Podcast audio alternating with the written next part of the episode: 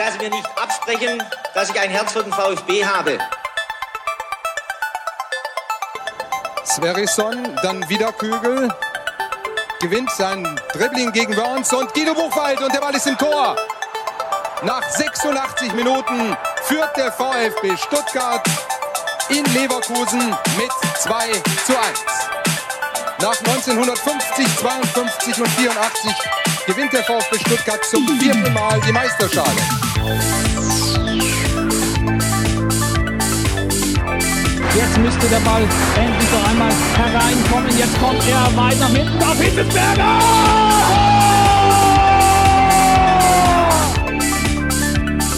Mario Gomez, spitze Winkel, noch einmal nach innen, Pizza hat den Ball und es gibt noch einmal Abstoß vom Tor. Und jetzt ist das Spiel aus und der VfB Stuttgart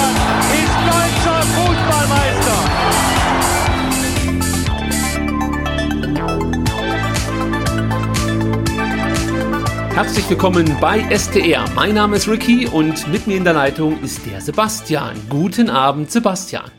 Schönen guten Abend, Ricky. Sebastian, bevor wir heute loslegen, müssen wir ganz kurz an eine richtig große Vereinslegende erinnern. Und zwar Jochen Seitz, der heute leider gestorben ist und ähm, von uns gegangen ist. Und wir möchten natürlich unser Beileid hiermit ausdrücken. Und ja, vielleicht ganz kurz nochmal was zu Jochen Seitz sagen.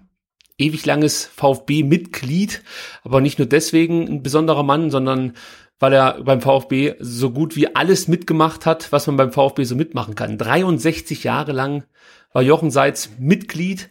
Äh, seit 2002 ist er Ehrenmitglied des Vereins und er war nicht einfach nur ein Mitglied, sondern er war auch ähm, ja jemand, der immer gern gesehen war beim Verein, viele verschiedene Funktionen inne hatte. Er war äh, ganz zu Beginn VfB-Schiedsrichter, weil er mal Sanitäter, Platzwart, Zeugwart und Betreuer der Amateurmannschaften und natürlich auch das Gesicht ähm, bei den Profis und zwar als äh, Zeugwart von 68 bis 2002 hat er diese Tätigkeit ausgeübt und ich denke mal die meisten, die hier zuhören, haben sofort ein Bild im Kopf, wenn wir von Jochen Seitz sprechen. Ich habe ihn einmal kurz kennenlernen dürfen am Rande einer Mitgliederversammlung, einer legendären. und ähm, ja, beeindruckender Mann und ähm, ja, toller Mensch. Schade, kann man dann nur sagen. Ja, vor allem eine 63 Jahre Mitglied, wenn man überlegt, 125 Jahre oder 126 Jahre VfB, ähm, dann ist das halt echt eine Menge Holz einfach. Ne? Und ähm, genau, gestorben ist er, ähm, habe ich gerade nochmal nachgeguckt, leider schon am, am, am Freitag, also heute kam mal die Meldung, okay. die offizielle Meldung vom VfB raus, ähm, das nur noch zur äh, ja, Richtigstellung. Ähm, ja, aber äh, wahnsinnig schade, weil das ist echt so ein Personen, die wirklich ein Stück Vereinsgeschichte ähm, ausmachen, ähm, ja, die dann äh, nach und nach so von uns gehen, ne? weil ich weiß nicht, ähm, ob man in 63 Jahren dann solche Leute hat, ähm, auf die man so stolz sein kann, die wirklich alles dann für den Verein oder dann vielleicht für die AG gemacht haben. Ne? Also das ist wirklich ähm, sehr, sehr schade auf jeden Fall. Ja, wie du schon sagst, also was halt bei Jochen Salz für mich das Besondere war, ist, dass immer, wenn, wenn ich ihn gesehen habe, sei es im Fernsehen oder sei es wirklich dann äh, am, am Rande der Spiele, war er dann meistens auch im, im Innenbereich immer irgendwie kurz sichtbar, möchte ich sagen, hat sich dann dort auch oft mit Fans oder Bekannten unterhalten. Und irgendwie habe ich mich immer ein Stück weit gefreut, weil er halt auch noch jemand war, der äh, für mich so für 92 für die Meisterschaft stand. Also da ist er halt auf vielen Bildern zu sehen, auch mit der Meisterschale und so. Und äh, wenn du ihn dann im Stadion siehst und er hat sich ja gar nicht so sehr verändert, optisch, ist natürlich ein bisschen älter geworden, aber man erkennt ihn halt einfach sofort, ähm, dann ist das immer noch so ein bisschen, ja, so eine kleine Erinnerung an die gute alte Zeit. Und ähm, ja, das klingt jetzt vielleicht ein bisschen kitschig, aber trotzdem, wenn, manchmal, wenn ich ihn gesehen habe, habe ich immer so gedacht, ja, wird schon wieder alles gut werden. Also, weil, weißt du, er steht halt für so eine gute Zeit beim VfB und ist so ein guter Typ und man hört, wie gesagt, nur Positives. Ähm, also äh, ja, es ist halt schon ein besonderer Mensch gewesen hier beim VfB Stuttgart und sehr, sehr schade, dass es jetzt dann ähm, ja nicht mehr mit Jochen Seitz hier beim VfB weitergehen kann. Das ähm, ja, hat mich heute dann schon etwas härter getroffen, muss ich sagen. Ja, ja. Ne, vor allen Dingen verbunden so mit der mit dem Empfinden, ne, dass die Identifikation mit unserem Verein immer so ein bisschen mehr schwindet und ich auch so echt Sorge habe, ähm, gibt's halt wirklich in Zukunft noch jemanden wie Jochen Seitz, wie, äh, wie Moischi, wie Günther Schäf, also äh, kommen ja. wieder solche Leute oder gibt's das halt im modernen Fußball dann vielleicht gar nicht mehr, ne? Also vielleicht wird ja auch Thomas Hitzelsberger jemand wo wir sagen, hey, der ist seit 30 Jahren irgendwie Vorstandsvorsitzender. Man weiß es ja nicht, ne? Aber Ja. ähm, die, die Sorge, dass, dass solche Leute, dass es solche Leute einfach gar nicht mehr geben wird, also weder beim VfB noch irgendwo anders, die ist na natürlich schon vorhanden und vermutlich auch begründet. Ähm, und äh, da müssen wir jetzt einfach positiv denken, dass wir vielleicht dann doch nochmal ähm, jemanden finden oder haben, ähm, der so jemand ist wie Jochen Seitz dann. Also, lieber Jochen, äh, wenn du uns irgendwo hörst, dann danke für die tollen Jahre hier beim VfB. Gut, dann widmen wir uns jetzt äh, dem Alltag, auch wenn es immer ein bisschen schwer fällt.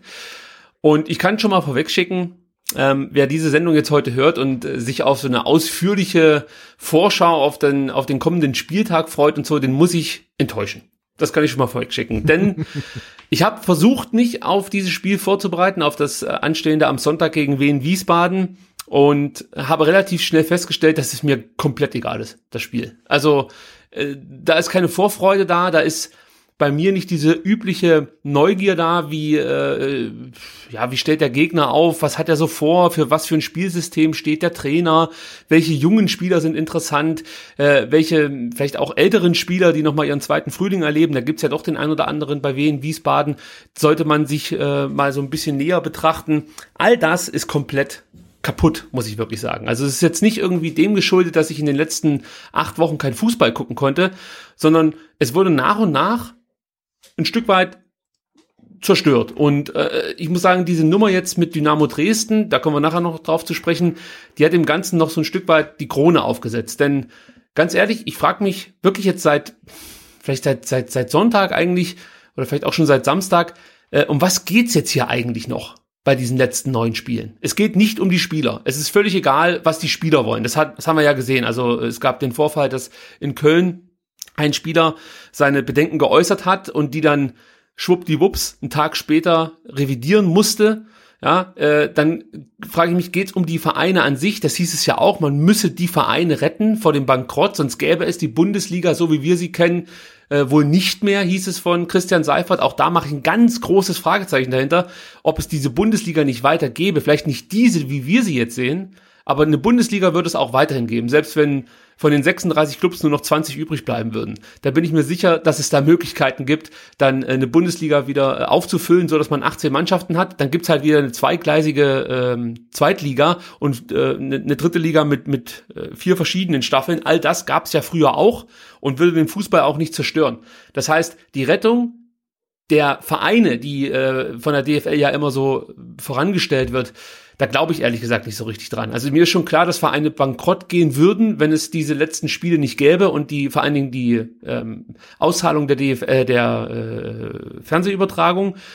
Wenn es die nicht gäbe, dann würden mit Sicherheit Vereine bankrott gehen, keine Frage. Das wäre mit Sicherheit dann auch für die Fans und auch für die Vereine eine Katastrophe. Ja, also gar keine Frage, da müssen wir nicht drüber reden. Aber dass die DFL jetzt darüber besorgt ist, nehme ich den einfach nicht mehr ab. Ich glaube, hier geht's wirklich nur noch um den Erhalt des Geschäftsmodells. So, und dann ähm, ist ja noch so was ganz Simples, wenn ich Fußball schaue, finde ich das Besondere, dass jeder ja tatsächlich jeden schlagen kann. Natürlich jetzt auf eine Saison, auf 34 Spieltage, ist das natürlich dann schon immer ein bisschen vorhersehbar, wer da Meister wird. Das haben wir in den letzten Jahren erleben müssen. Trotzdem äh, wird es, glaube ich, schwer sein, jeden Spieltag äh, so von der Tendenz her richtig zu tippen. Also es ist einfach nicht möglich. Du hast schon immer dieses Ungewisse mit dabei. So und äh, dieser sportliche Wettkampf ist eigentlich das, was mich fasziniert am Fußball und vor allen Dingen, wie schnell sich Dinge drehen können und und was alles möglich ist. Ähm, innerhalb von wenigen Minuten können äh, große Rückstände aufgeholt werden und und Mannschaften können plötzlich über sich hinauswachsen. All das äh, sehe ich auch so ein bisschen ja dahin gehen, weil äh, wenn man jetzt zum Beispiel mitbekommt, jetzt sind wir wieder bei dem Fall in Dresden, dass äh, ja offensichtlich der sportliche Wettkampf nicht mehr so im Vordergrund steht, steht und die Chancengleichheit, frage ich mich, warum soll ich mir die Spiele angucken? Ja, also es gab ja da auch einen tollen Kicker-Kommentar von Carlo, ähm, wie heißt er noch? Hilf mir kurz. Ich komme nicht auf den, auf den Nachnamen, aber ist auch egal. Sitzt immer beim Doppelpass rum. Ähm, und Wild, oder? Carlo Wild, genau, der gesagt hat, wer sich jetzt darüber beschwert, dass die Chancengleichheit nicht gewahrt wird, der ist an der falschen Stelle. Ja, da frage ich mich halt auch, darum geht's doch eigentlich, dass ich ein Duell sehe, wo sich zwei Mannschaften treffen, die mal grundsätzlich die gleichen Voraussetzungen haben. Damit meine ich jetzt nicht die finanziell gleichen Voraussetzungen, sondern sie haben sich gleich oder sie haben sich genauso äh, wie ihre Gegner auf auf einen Spieltag vorbereiten können. Äh, sie leben jetzt zum Beispiel nicht in einem Corona-Hotspot, wo mehrere Spieler äh, aufgrund von Corona-Erkrankungen vielleicht ausfallen oder äh, ausgefallen sind und nicht richtig trainieren konnten. All das ist ja jetzt gerade hinfällig. Ja, also siehst du jetzt in Dresden, ja, da äh, dürfen die Jungs jetzt zwei Wochen lang nicht trainieren, sollen dann am 27. Spieltag, ähm, nee, da fällt es nochmal aus, sondern am 28. Spieltag gegen, Fürth, äh, gegen Bielefeld auf dem Platz stehen, mit einem Tag Vorbereitung, denn bis zum 26.05. darf Dynamo Dresden, wie gesagt, nicht trainieren, ähm, oder bis zum 25.05. Äh, da müsste ich jetzt auch nochmal genau die Nachricht des Gesundheitsamts nachlesen, aber auf jeden Fall werden sie vielleicht ein, zwei Tage Vorbereitung haben auf das Bielefeld-Spiel und da fehlt mir schon komplett die, diese Chancengleichheit, also einfach ein, ein, ein faires Duell, das fehlt mir halt. Und was bedeutet denn ein Sieg gegen Dresden zum Beispiel, ähm, wenn die noch nicht mal so richtig in, in Saft stehen und nicht mal zusammen trainieren konnten oder und mehr oder weniger wirklich komplett aus der kalten ähm, Bielefeld zum Fraß vorgeworfen werden. Anders kann ich es gar nicht ausdrücken. Ein paar Tage später treffen wir übrigens, ähm, also am 29. Spieltag auf, auf äh, Dynamo Dresden. Und auch da muss ich mich halt fragen, ja, äh, dann haben sie sich vielleicht schon ein bisschen eingespielt, können sich defensiv taktisch besser verhalten, weil man daran gearbeitet hat und plötzlich trifft der VfB dann unter Umständen auf eine defensiv etwas stabilere Mannschaft und kann eben nicht wie, ich unterstelle das jetzt einfach mal Bielefeld, die so einfach wegfegen. So, das ist halt, also dieser sportliche Wettbewerb, äh, fehlt mir komplett. Der bleibt bei mir auch komplett auf der Strecke. Und deswegen bedeutet mir das alles überhaupt nichts mehr. Kein Sieg bedeutet mir irgendwas, kein, kein, keine, kein Aufstieg. Es, darum geht's auch überhaupt nicht mehr. Es geht nicht um Aufstieg, es geht nicht um Abstieg, es geht nicht um Chancengleichheit, es geht nicht um Champions League Plätze, es geht einfach nur noch darum, dieses scheiß Geschäftsmodell irgendwie am Leben zu erhalten.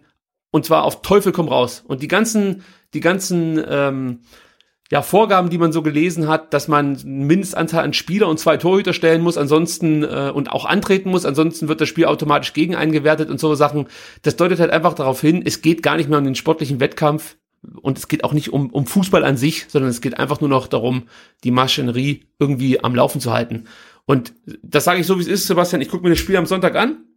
Wenn da nichts rüberkommt, war es das für mich. Also natürlich nicht für immer, das kann ich nicht sagen, aber auf jeden Fall erstmal für, also ich kann mir nicht vorstellen, dass ich da noch intensiv irgendwie diese, diese letzten dann eben acht Spiele verfolgen werde. Ist, ich ich gebe dem Ganzen jetzt eine Chance in oder gegen wen Wiesbaden. Und wenn da nicht irgendwas passiert bei mir, dass ich sage, okay, ähm, ja, wir nehmen es jetzt, wir nehmen es jetzt halt so an und ich kann das beobachten wie ein Testspiel. Das gibt mir ja auch was. Jetzt nicht so emotional, aber ich kann da was mitnehmen, taktisch und so.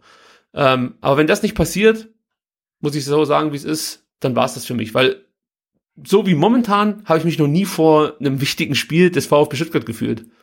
Nee, ich weiß nicht, halt, wie es dir geht. Nee, kom komplett schräg. Also ähm, ich äh, versuche das Ganze ja auch möglichst objektiv irgendwie zu sehen. Und es gibt natürlich sicherlich auch ein paar Argumente, die gegen die Wiederaufnahme des Spielbetriebs gesprochen haben, die es jetzt nicht mehr gibt. Ne? Also seien es jetzt irgendwie Testkapazitäten oder ähm, dass alle anderen Bereiche des öffentlichen Lebens auch noch äh, nach wie vor ähm, geschlossen sind. Also ich denke, Jetzt werden Ikeas wieder aufgemacht und Restaurants und so weiter. Also ich glaube, das ist kein Grund mehr. Dafür gibt's natürlich dann wieder neue ähm, Argumente, die komplett gegen die Wiederaufnahme des Spielbetriebs ähm, sprechen. Und äh, Genau, Stichwort Dynamo Dresden. Ne? Ähm, und wir sehen es aus, aus unserer Sicht, ne? die spielen gegen Bielefeld, die spielen gegen uns, ähm, aber muss man auf die Tabelle gucken. Dynamo Dresden ist, ja, 18. Ähm, mit 24 Punkten und sie haben auf dem Relegationsplatz auf Wien Wiesbaden genau einen Punkt. Ja, Also die sind zwar letzter, aber die haben noch alle Möglichkeiten, sich äh, in den verbleibenden neun Spielen auf dem Nicht-Abstiegsplatz, das sind vier Punkte, noch hochzukicken. Und jetzt haben die zwei Wochen Zwangspause, weil das örtliche Gesundheitsamt, das zuständig ist, sagt, ihr geht jetzt komplett in Quarantäne und ihr macht das nicht so wie in Aue oder in Köln, ne, die mussten das nicht machen sondern ihr äh, bleibt jetzt zwei Wochen zu Hause. Ihr könnt euch zu Hause fit halten. Ich habe heute im Kicker gelesen, ähm, Dynamo Dresden hat nicht genug ähm, individuelle Fitnessgeräte äh, für die Spieler, damit die sich fit halten könnten. Also die bleiben jetzt ähm, quasi zwei Wochen auf der Couch sitzen und werden dann halt irgendwie auf den Platz ge ge geschubst, um dann halt irgendwie ihre Spiele zu spielen und die zwei, die sie verpasst haben, irgendwie nachzuholen. Also die spielen halt äh, gegen den Abstieg, ja, und sie haben eigentlich alle Chancen. Und ähm, damit ist halt wirklich die ähm, der Wettbewerb komplett ausgehebelt. Und ähm, ja, dann haben wir echt ein ganz großes Argument wieder gegen die Wiederaufnahme des Spielbetriebs. Und wer sagt, dass nicht halt in der nächsten Woche halt wieder jemand einen Corona-Fall hat und dann wieder irgendeine Mannschaft zwei Wochen in Quarantäne muss, die vielleicht dann, weiß nicht, VfL Bochum auf Platz 15 ist oder äh, der VfB oder Hamburg, ne? Also das ist ähm, ja ähm, ganz, ganz äh, schwierig. Also und diese äußeren Umstände und diese vielen Ungereimtheiten, ähm, die überlagern natürlich ähm, alles gerade, auch für mich.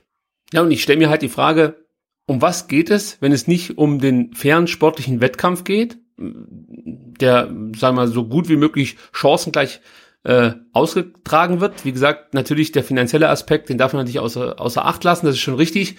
Ähm, und auch da muss man natürlich mal nachfragen, wieso wird da jetzt nicht wenigstens irgendwie Konzepte vorgestellt, ähm, die mir jetzt als Fan das Gefühl geben, okay, die DFL hat jetzt zum einen natürlich das erstmal durchgedrückt, dass man diese restlichen Corona-Spiele irgendwie über die Bühne bringt, aber auf der anderen Seite wollen sie vielleicht auch den Fans, die etwas kritischer sind, zeigen, ja, wir haben verstanden, dass sich was im Fußball ändern sollte, deswegen gehen wir Thema XY jetzt an. Da erinnere ich jetzt ganz kurz an das äh, Interview mit Christian Seifert im aktuellen Sportstudio, als er auch ganz konkret zum Salary Cap gefragt wurde.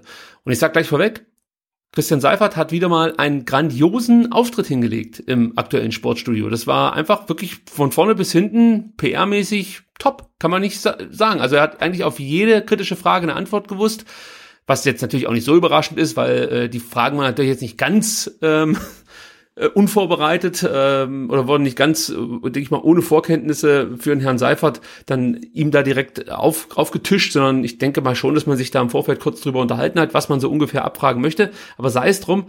Aber bei diesem Thema Salary Cap, da wurde er zum ersten Mal schwammig. Und das war halt für mich zum Beispiel so eine Möglichkeit zu sagen, ähm, Nee, wir gehen dieses Thema an. Das, oder, oder ein anderes Thema, das in diese Richtung geht, äh, steht bei uns ganz oben auf der, auf der äh, Liste, ja. Und, und solche Sachen, die fehlen mir halt einfach. Und deswegen kann ich mir auch nicht vorstellen, dass es da große Änderungen geben wird. Ja, es wird ja auch mal so ein bisschen angedeutet, es muss sich was ändern, der Fußball muss sich ändern und was weiß ich. Aber konkret wird's da nie. Und nochmal die Frage, um was geht es jetzt bei diesen letzten neun Spielen, wenn der faire Wettkampf keine Rolle spielt, der einzelne Spieler keine Rolle spielt, die Vereine werden zwar vorgeschoben als Grund, aber eigentlich geht es nur ums Geschäftsmodell. Ich bin felsenfest davon überzeugt, dem Herrn Seifert ist es vollkommen scheißegal, ob der VfB Stuttgart, Kaiserslautern oder Karl Zeiss Jena einer der 36 Bundesliga-Clubs ist. Also geht es per se jetzt erstmal nicht um diese 36 Vereine, sondern es geht darum, dass man irgendwie 36 ähm, ich sag's mal, Konzerne äh, zusammenbekommt, die dann äh, Fußball spielen können und, und darum geht's letzten Endes. Und äh, ja, ich, ich weiß halt nicht, was bleibt denn da noch übrig?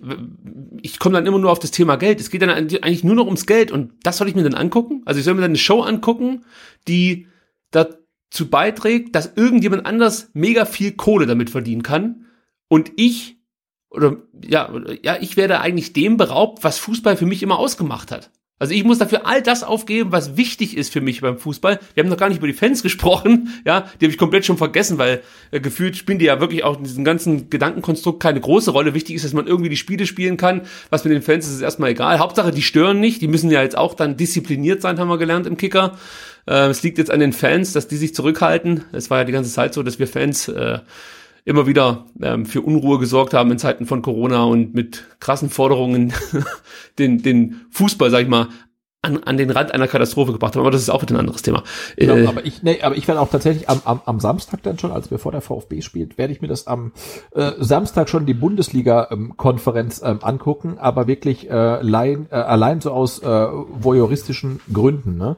Weil ich bin echt mal gespannt, wie das funktioniert, weil äh, ich habe die große Befürchtung, dass eigentlich der Fußball doch nur verlieren kann. Also ich habe ähm, heute hat ja, glaube ich, ähm, das ZDF nochmal ähm, so eine so eine schöne Infografik ähm, gemacht. Ich glaube mit den Infos der DFL. Wie soll Corona-Hygiene auf dem Platz funktionieren? So. Nur kurzer Ellenbogen oder Fußkontakt mit anderen Spielern beim Torjubel. Keine Umarmung, kein Abklatschen. Ähm, der Trainer darf den Nasen-Mundschutz zum Rufen von Anweisungen abnehmen, in Klammern bei Mindestabstand. Und schön finde ich auch ähm, als, als ähm, Vierter, der eigentlich der dritte Punkt ist, Rudelbildung und Spucken vermeiden. Als ob das irgendwie eine Corona-Geschichte wäre. Also ich glaube, Ja. Rudelbildung und Spucken waren schon immer irgendwie ähm, eine ähm, ähm, ja, Regelwidrigkeit. Also das sollte man auch äh, nach Corona-Zeiten ähm, vermeiden. Ähm, und ich bin der Meinung, ich, ich stelle mir jetzt das Spiel vor, ne? Ähm, Der VfB spielt in Wien Wiesbaden und ähm, äh, äh, es steht lange ähm, 1 zu 0 nach dem äh, frühen ähm, Tor der Heimmannschaft, äh, steht lange 1 zu 0 für Wiesbaden. Äh, wir schaffen irgendwann Mitte der zweiten Halbzeit ähm, das 1 zu 1 und dann in der 94. Minute macht Holger Badstuber nach einem Eckball dann den 2 zu 1 Siegtreffer. Ja, und, und was passiert dann? Die klatschen sich da mit ihren Füßen ab oder mit den Ellenbogen und äh, Pellegrino Materazzo macht kurz seinen Mundschutz runter und ruft Super Jungs und setzt ihn wieder auf. Also egal was sie machen, sie der Fußball verliert ja, ne? Also entweder sie jubeln wie immer, zeigen Emotionen, dann ist es halt entgegen der Anweisungen oder sie halten sich an die natürlich richtigen Anweisungen und der Fußball verliert Emotionen. Aber egal was passiert, es, es wird halt einfach schlecht werden. Und ähm, ich bin ah, ja, es ist halt so wie, wie so ein Autounfall, ne? Du, du, du wirst halt nicht wegsehen können. Ich bin echt gespannt jetzt am ersten Wochenende, ähm, äh, wie, wie das dann wirklich abläuft. Ja, ich glaube, man muss es so ein Stück weit ähm, vom Fußball losgelöst sehen, was natürlich jetzt merkwürdig klingt, aber das hat ja nichts mehr mit dem Fußball zu tun, wegen dem man ins Stadion geht, warum man sich, äh, sagen wir, Samstag 15.30 sonst vor dem Fernseher setzt. Damit hat ja nichts mehr zu tun. Das ist ja genau auch, das. Also es wird jetzt ein, einpendeln, ne? Also es wird äh, Da bin ich mir nicht sicher.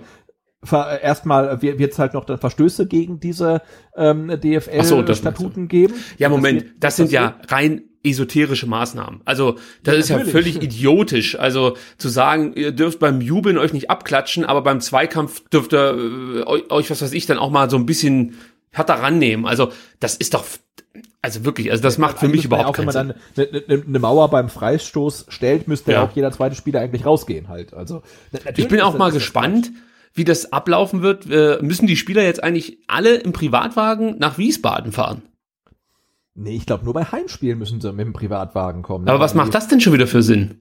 Die fahren ja, die fahren ja, glaube ich, erst am Sonntag dann mit dem Bus, meine ich gelesen äh, zu haben, ähm, nach Wiesbaden. Drei Also, Stunden nach Wiesbaden. in einem Bus. Auf dem, auf dem Platz gekarrt. Ja, die sind ja alle negativ getestet, also. Ja, aber trotzdem. Das macht trotzdem keinen Sinn. Dann kann ich auch beim nächsten Heimspiel die Jungs ähm, mit dem Bus dahin fahren. Weil, wo ist da der Unterschied? Weil jetzt erklär mir mal zum Beispiel, wie läuft denn das, wenn, wenn dann Hamburg hier runterkommen muss? Da sitzen die dann neun Stunden im Bus oder was? oder wie soll das ob der, ob laufen? der, der, der Kühne da irgendwie ein Privatjet dann irgendwie springen lässt oder so, keine Ahnung. Nee, das Konzept hat natürlich, hat natürlich viele Lücken und Mängel und ähm, ich bin wirklich gespannt, wie das dann sich jetzt am kommenden Wochenende ähm, dann in der in der Realität ähm, umsetzen lässt. Und das hatte ich dir ja schon ähm, vorher angedroht. Ähm, äh, meine Frage an dich. Ähm, äh, ja, wie hoch schätzt du die Wahrscheinlichkeit, dass das Spiel Wien Wiesbaden gegen VfB Stuttgart wirklich stattfindet? 100 Prozent. Echt? Ja. Ah, ich bin bei ich bin bei 75. Also ich würde sogar sagen, sollte es jetzt noch zwei weitere Mannschaften, zwei weitere Mannschaften geben, die das ähnliche Schicksal ereilt wie Dynamo Dresden, sprich, dass sie äh, in Quarantäne müssen und zwei Wochen lang nicht trainieren dürfen. Selbst dann würde die DFL dafür sorgen, dass es erstmal losgeht. Da bin ich mir sehr sicher. Also es kann sein, dass sich vielleicht nächste Woche dann was ändert, aber diesen ersten Spieltag, ob das jetzt mit insgesamt 18 Spielen sein wird oder mit 14, aber diesen ersten Corona-Spieltag, den wird es geben. Da lege ich mich fest. Okay, du bist bei 100. Ich bin, ich bin noch bei, bei, bei, bei 75 Prozent. Aber mal, mal abwarten, ja. Aber jetzt stelle ich dir noch mal die Frage, äh, Ja. weil ich, ich ich bin ja jetzt auch nicht immer die hellste Leuchte auf der Torte. Deswegen brauche ich da manchmal so einen Input von von Menschen, die sich ja da auch ein bisschen mit beschäftigen mit Fußball. Was bleibt denn jetzt noch übrig äh, von dem eigentlichen Fußball, den wir so kennen? Wenn wir da am Sonntag, wir haben ja gesagt, wir gucken uns das zusammen an, nehmen das Ganze auf. Ich hoffe, das steht noch. Ja, ja. Und, Und ich habe ein bisschen Sorge. Du guckst ja, glaube ich, ähm, über, über, über Satellit oder Kabel und ich gucke ja übers Internet. Das heißt, du weißt ja immer 30 Sekunden vor mir, also mindestens. Was Ja, ich kann ja pausieren. Höchste Disziplin dann äh, war, lassen. ich- Oder das irgendwie zeitversetzt gucken. Nein, nein, ich kann's, ich kann's ja pausieren. Also ich habe ja, ich guck's ja über Satellit, aber ich kann ja dann praktisch einmal Pause drücken und dann warten, bis du aufgeholt hast und dann äh, gleichen wir das genau ab. Das, das ist alles technisch gar kein Problem. Aber trotzdem, was, äh, was bleibt für dich denn jetzt dann noch übrig von dem eigentlichen Fußballerlebnis, äh, aus dem du oder warum du sonst ins Stadion gegangen bist? Nee, also wir haben, muss man ja festhalten, was haben wir nicht? Wir haben keine Stimmung, weil keine Fans. Okay, ja. ist für mich ein großer, wirklich ein ganz großes Element des Fußballs. Ähm, wir haben eigentlich auch keine Emotionen der Spieler, weil wenn sie ein Tor schießen, dann, weiß ich nicht, dürfen sie nicht miteinander jubeln, sondern müssen halt individuellen Ausdruckstanz irgendwie dann einüben. Ähm, also auch das haben wir nicht mehr. Ähm, nee, also ich bin der Meinung, äh, diese letzten neun Spieltage der Saison, ähm, sehen wir irgendeine fußballähnliche Sportart, ähm, aber, aber kein Fußball mehr. Das ist halt einfach so. Und werden es ja auch im Vorgespräch mal kurz thematisiert. Ich wäre eventuell sogar bereit dazu zu sagen, hey, okay, das machen wir, wenn es irgendwie mal ehrlich kommuniziert werden würde. Dass man sagt, hey, wir, wir müssen das irgendwie machen, wir wollen es auch nicht, aber es, es, muss halt einfach sein. Äh, aber das ist ja nicht der Fall. Wir müssen ja, wenn man so hört, was die ähm, Funktionäre und Verantwortlichen ähm, der Ligen sagen, da müssen wir ja wirklich ähm, ja froh sein, dass wir dieses Geschenk des Fußballs ähm, empfangen dürfen, das jetzt irgendwie doch noch gespielt wird.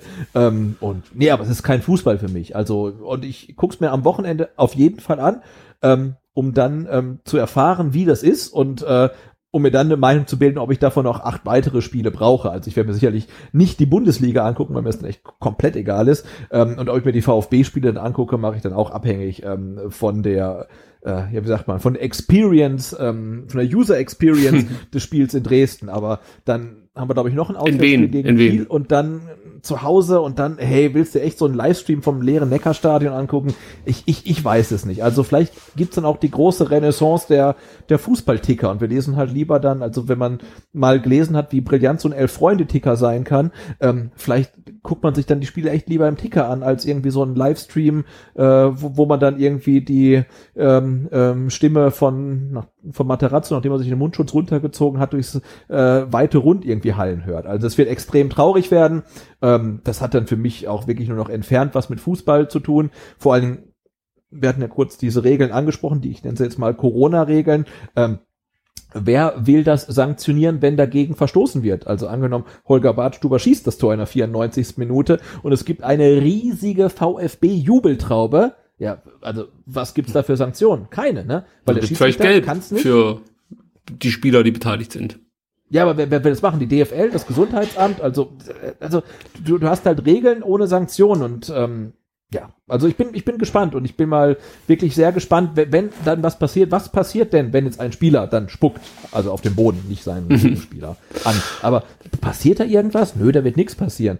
Der ähm, und äh, ja, also ich bin, bin wirklich gespannt, wie dieses aus meiner äh, Perspektive doch relativ ähm, löchrige Konzept dann ähm, in der Realität dann Anwendung findet mir machen diese ganzen unsinnigen Gedankenspiele richtig schlechte Laune, merke ich immer wieder. Immer wenn, wenn ich sowas diskutiere, jetzt, ob es jetzt mit dir ist oder dann auch im privaten Bereich, ich krieg da immer schlechte Laune von. Weil das so, das ist so, ja, wir müssen, wir, wir müssen das jetzt einfach annehmen, weil das muss jetzt so sein und anders geht's ja nicht, sonst gehen die Vereine pleite und diese Leier höre ich jetzt schon die ganze Zeit.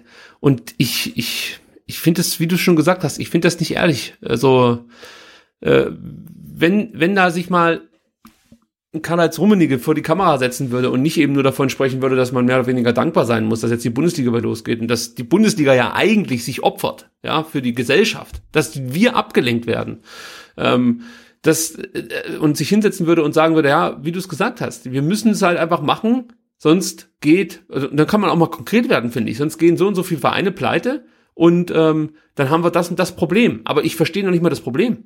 Also ich verstehe, klar, es gehen dann vielleicht Vereine zugrunde, aber es ist jetzt nicht so, dass er durch der Fußball aufhört. Das ist, wie gesagt, für jeden Verein schrecklich.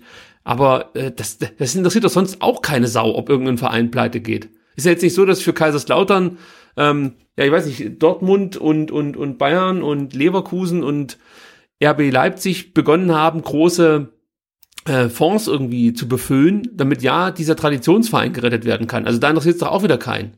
Und die Vereine, die jetzt in Schieflage geraten, zumindest die ersten, die in Schieflage geraten, die, die sind da mit Sicherheit auch nicht nur, weil jetzt gerade Corona wütet, sondern weil man vielleicht in den Jahren zuvor schlecht gewirtschaftet hat und schlecht gearbeitet hat. Und wie gesagt, du hast es ja, oder du hast es schon gesagt, ähm, Geld ausgeben, das erst in der Zukunft unter Umständen verdient wird. Das ist das, äh, damit komme ich irgendwie nicht klar. Also ich, ich, ich merke richtig, wie ja mein, meine Vorstellung vom Profifußball überhaupt nicht mit denen übereinstimmen, ähm, die einen Christian Seifert oder einen Karl-Heinz Rummenigge oder so vertreten. Und ähm, da entferne ich mich gerade massiv oder extrem schnell vom Fußball, vom Profifußball, so wie er jetzt hier in Deutschland zelebriert, in Anführungsstrichen wird. Und ich bin echt gespannt, was da am Sonntag passiert, weil ähm, ich habe das jetzt mehrere Tage versucht, mich da irgendwie scharf zu machen und habe mir nochmal das Spiel gegen Bielefeld angeguckt es klickt nichts, es passiert gar nichts, es sind überhaupt keine Emotionen da, nichts, null. Es ist wirklich völlig belanglos für mich, was da passiert. Mich interessiert das außenrum so schon ein bisschen, wie sich der ein oder andere äußert, was da so drumherum, wie gesagt, passiert, das ist schon, schon interessant. Aber ob Matarazzo am Mittwoch 11 gegen 11 spielen lässt, interessiert mich wirklich so sehr, wie ob es bei meinem Dönerladen nebenan äh, ab, ab nächste Woche wieder frischen Fisch gibt. Also das ist mir wirklich völlig egal. Und das hatte ich noch nie in meinen weit über 30 Jahren, oder nicht weit, aber gut über 30 Jahren VfB-Fan-Vergangenheit. Das hatte ich wirklich noch nie. Das ist, verstört mich fast schon. Aber mal gucken, wie es dann am Sonntag sein wird. Sebastian, wir müssen noch so ein bisschen über diesen Restart reden ähm, ja, und, und erwähnen, dass zum Beispiel Werder Bremen und der FSV Mainz 05 äh, wohl in der, in der Sitzung, die es dann am Donnerstag gab, wann dann endlich die Liga starten soll. Denn am Mittwoch hat ja die Bundesregierung äh, beschlossen, dass man ab Mitte Mai wieder Fußball spielen darf in der Bundesliga und in der zweiten Liga. Und ab, am Donnerstag haben sich dann die 36 Profivereine zu einer Videokonferenz getroffen. Da waren es dann, wie gesagt, Bremen und Mainz, die sich gerne eine längere Vorbereitung gewünscht hätten, um eben für Chancengleichheit zu sorgen. Da muss ich auch noch mal dran erinnern, was der Herr Seifer zu Beginn dieser ganzen Corona-Geschichte erzählt hat. Er hat dann nämlich immer wieder darauf abgezielt, dass man in, in, in dieser Corona-Krise praktisch vereint oder geeint ähm, äh, diese Krise bewältigen möchte. Ja, das war ja immer so eines der, der, der großen Leitsätze von Christian Seifert in den ersten Wochen, ich glaube, das war noch dann im März.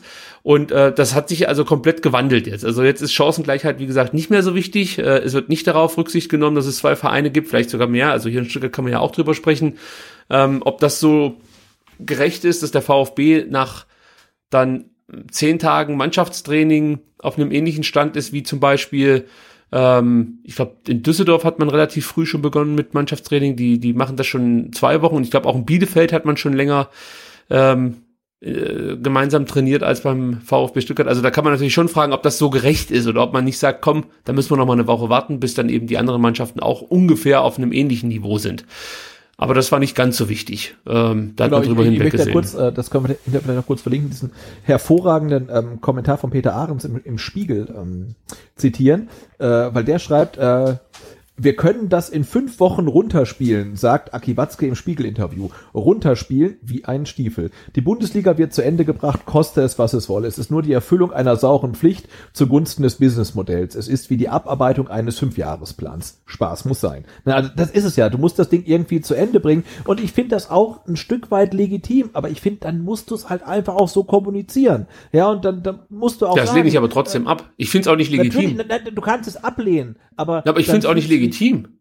Weil es, es, es ist halt also einfach find, auch komplett. Von der DFL und von den Vereinen finde ich es legitim zu sagen, wir müssen ja, die Saison irgendwie rumbringen. Ja? Aber du nimmst, da, du lässt doch da immer noch Menschen spielen. Also du musst es doch unter dem Aspekt sehen, dass da Leute ihre ihre Gesundheit aufs Spiel setzen, nicht nur die, äh, äh jetzt sag mal, dass, dass sie sich da mit einem Coronavirus oder sowas anstecken können, sondern dass sie sich da auch wirklich schwerwiegend äh, Verletzungen zuziehen können, wenn, wenn dann am ähm, Sonntag gespielt wird und du bist einfach nicht leistungstechnisch auf dem Stand, auf dem du eigentlich sein solltest. Das ist doch, das ist ich doch. Meine, das geht doch ja, nicht. Auch, natürlich auch, dass, dass die Spieler bei dieser ganzen Diskussion überhaupt nicht zu Wort kommen, ist ja eine andere Sache, dass sie jetzt in irgendwelchen Hotels ähm, kaserniert werden, ähm, dass sie ja auch dann zu Hause strenge Quarantäne halten müssen, dass sie ja quasi so eine Art, äh, ich habe es mal Fahrtenbuch genannt, äh, äh, führen müssen, mit wem sie Kontakt haben und nicht nur sie, sondern auch ihre äh, äh, Partner, Partnerinnen, Kinder und so weiter. Ne, das ist ja äh, schon auch äh, ein, ein krasser Einschnitt und ähm, da hört man ja dann auch tatsächlich gar nichts. Ne? Also wie, wie geil die Spieler das finden.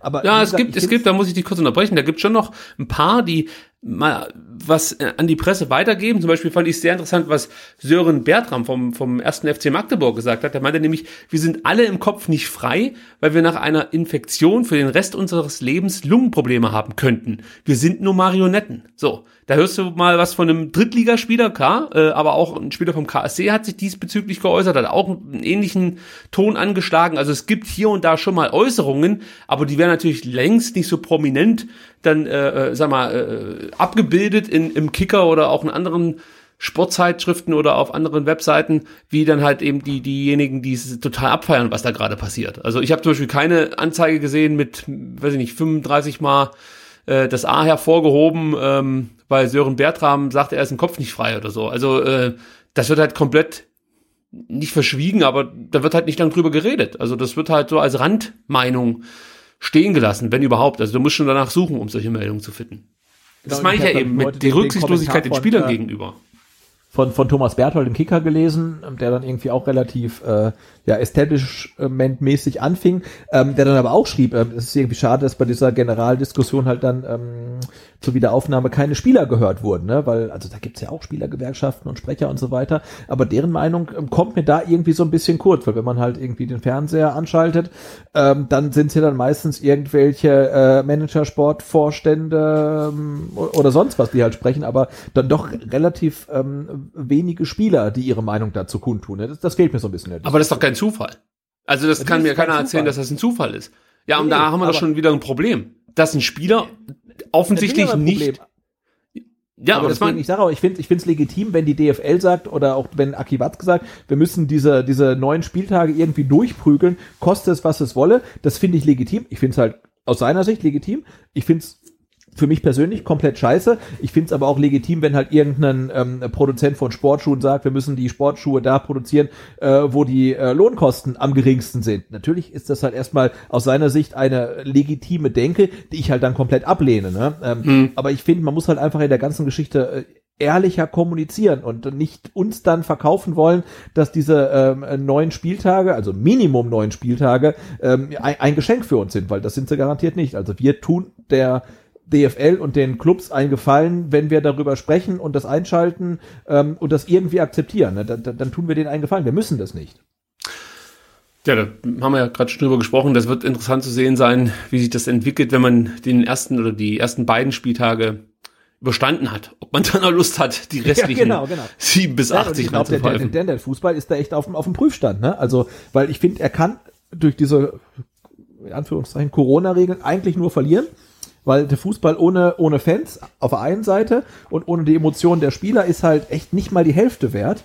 Ähm, und ähm, um es mal diesen Begriff zu benutzen, das Produkt wird massiv leiden. Ähm, und das kann man über eine begrenzte Zeit eventuell hinnehmen. Aber stell dir mal vor, ähm, also Horrorszenario, in Anführungsstrichen, der VfB steigt auf äh, im leeren Stadion, niemand kann feiern, vielleicht gibt's einen kleinen Autokorso über die Theo, ähm, dann gibt's eine Sommerpause, eine ganz kurze. Und ähm, dann geht die neue Saison weiter, äh, nach wie vor Geisterspiele. Und hast irgendwie ein erstes Heimspiel gegen, weiß ich nicht, jetzt, äh, ich will jetzt niemanden schlecht reden, aber gegen Mainz oder Augsburg oder Leipzig, hey, das guckt sich doch keine Sau mehr Ja, an. das interessiert, das interessiert mich auch nicht, wenn die gegen Bayern spielen. Das, das Nein, Thema aber- ist für mich, ich- wenn du, wenn du, wenn du nach einer kurzen Sommerpause direkt wieder loslegst, ist das Thema für mich komplett durch. Weil diese Eile Genau. verstehe ich dann schon wieder überhaupt nicht. Also du kannst jetzt nicht im August wieder weitermachen. Das geht nicht. Aber der, na, aber der, ich, also, das ist meine persönliche Meinung, die ist halt irgendwie nur ganz persönlich begründet, aber ich finde, das ist echt eine ganz große Gefahr. Also, dass auch wenn man dann irgendwann mal wieder Zuschauer in ein Stadion zulässt, ist da nicht gewährleistet, dass der VfB immer vor 50 oder vor noch mehr Zuschauern, äh, 50.000 oder noch mehr Zuschauern spielt. Ne? Ähm, also, da ist ja recht, gerade echt einiges steht da auf dem Spiel. Weil wenn du die Emotionen aus dem Spiel ähm, rausnimmst, dann, dann ist der Fußball nicht mehr so viel wert. Und ähm, ich weiß nicht, ob sich das alles wieder so zurückstellen lässt. Also, ah, Ja, schwierig. das wird spannend. Das wird spannend. Ähm, bleiben wir noch ganz kurz bei ähm, dem Restart und den vielleicht dann äh, anstehenden Regeländerungen. Also erstmal, wir haben es ja gerade schon gesagt, die ersten beiden Spieltage könnt ihr übrigens im Free, im Free TV gucken, also zumindest die Zweitliga-Konferenz am Sonntag und die Erstliga-Konferenz am Samstag. Da ist Sky so gnädig und lässt die äh, Nicht-Abonnenten ein bisschen an der Bundesliga und an der zweiten Liga teilhaben. Ist ja ganz okay, also ähm, kann man ja nichts sagen, aber du hast ja auch schon mal davon gesprochen, dass man auf Amazon, glaube ich, das Ganze via ähm, Audiofile eigentlich ganz gut mitverfolgen kann. Das ist eigentlich ganz unterhaltsam, hast du, glaube ich, mal erzählt in irgendeiner zurückliegenden Folge. Ja, ich habe irgendwann mal, ähm, ah, ich weiß gar nicht, Arminia Bielefeld gegen irgendjemanden gehört und das war extrem cool. Also das war echt so Radio-Feeling, also ähm, das war, war, war klasse, ja. Also vielleicht äh, ist das auch nochmal eine Möglichkeit für den einen oder anderen, der jetzt kein Sky-Abo oder kein Sky-Ticket abschließen möchte. Ähm, ja, und vielleicht kommt dann auch ein bisschen mehr Flair rüber, weil natürlich dann ähm, ja dieser dieser visuelle Eindruck ja fehlt und das dann vielleicht nicht sich so sehr bemerkbar macht, wie wenn man so ein Spiel über über Audio nur verfolgt. Also weiß ich nicht, muss man wie du es ja auch vorhin schon mit dem Tiger gesagt hast, so ein bisschen vielleicht auch ausprobieren in den nächsten ein, zwei, drei Wochen. Ähm, dann finde ich ganz interessant, dass man wahrscheinlich das Wechselkontingent erhöht. Also es ist so, dass das IFAB, also die, ja, der Schiedsrichterverband, der ist das weltweit oder europaweit? Ich glaube weltweit, ja, weltweit. Und die ähm, FIFA dann wahrscheinlich Weißt du das genau? Ich habe es mir wieder nicht notiert. Wie Äh, gesagt, nee, das weiß Interesse nicht, das, das hinkt. In IFAB steht ja wahrscheinlich für International, oder? Ja, dann wird es wahrscheinlich die UEFA sein oder die FIFA, die dann auch äh, grünes Licht gegeben hat, ähm, um in Zukunft statt drei Wechsel fünf Wechsel durchführen äh, zu können bei Bundesliga und Zweitligaspielen. Das wurde aber von der DFL, glaube ich, jetzt noch nicht bestätigt. bestätigt. Also Montag nehmen wir hier gerade auf, da gibt's jetzt noch keine Meldung zu, ob das dann auch wirklich so kommen wird am ersten Corona-Spieltag oder ob das dann noch ein bisschen dauert. Die fünf Wechsel müssen aber, das ist interessant, ähm, entweder in der Pause oder bei weiteren drei Gelegenheiten stattfinden. Das heißt, es wird nicht fünf Spielunterbrechungen in den letzten vier Minuten geben oder sowas. Das ist nicht erlaubt. Du müsstest dann im, im schlimmsten Fall in den letzten fünf Minuten eben ähm, zwei Doppelwechsel vornehmen und einen Einzelwechsel, dann hättest dann halt eben die fünf Spieler durchgewechselt. Aber das ist, denke ich mal, ganz sinnvoll, weil wir haben ja gerade schon darüber gesprochen. Ich denke schon, dass das Verletzungsrisiko steigen wird. Und ähm, da sollte man natürlich dann schon so ein bisschen darauf achten, dass der ein oder andere Spieler vielleicht äh, geschont wird, gerade auch, äh, wenn man sich überlegt, dass es mindestens zwei englische Wochen geben wird, wenn es da noch Verschiebungen gibt aufgrund von ähm, ja, irgendwelchen Quarantänemaßnahmen, dann kann es auch gut sein, dass es noch eine weitere englische Woche für den einen oder anderen Club gibt. Also ist das gar nicht so schlecht, dass man da etwas ändert, finde ich. Äh, was auch interessant ist, wie das natürlich dann jetzt auf den Auswechselbänken so ablaufen wird. Und da gibt's folgende Meldung. Es existiert ein Abstandsgebot. Alternativ können Plexiglasscheiben montiert werden, damit die Bänke künftig nicht bis zur Eckfahne reichen.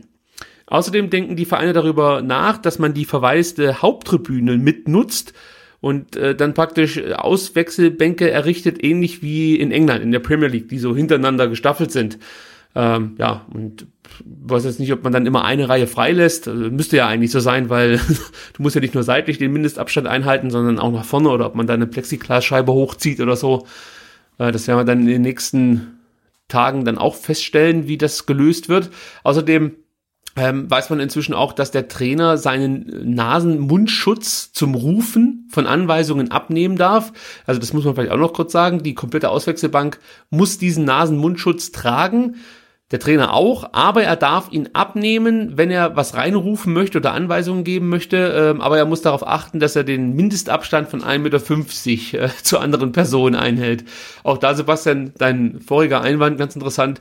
Wie ist das dann eigentlich, wenn er dann nur 1,40 eingehalten hat? Was passiert dann eigentlich? Ja, Da bin ich auch mal ist gespannt. ja so, ne? Also ganz grundsätzlich, du stellst einen Haufen Regeln auf, die sicherlich auch sinnvoll sind. Ähm, aber was ist denn, wenn jetzt wiederholt gegen diese Regeln verstoßen wird?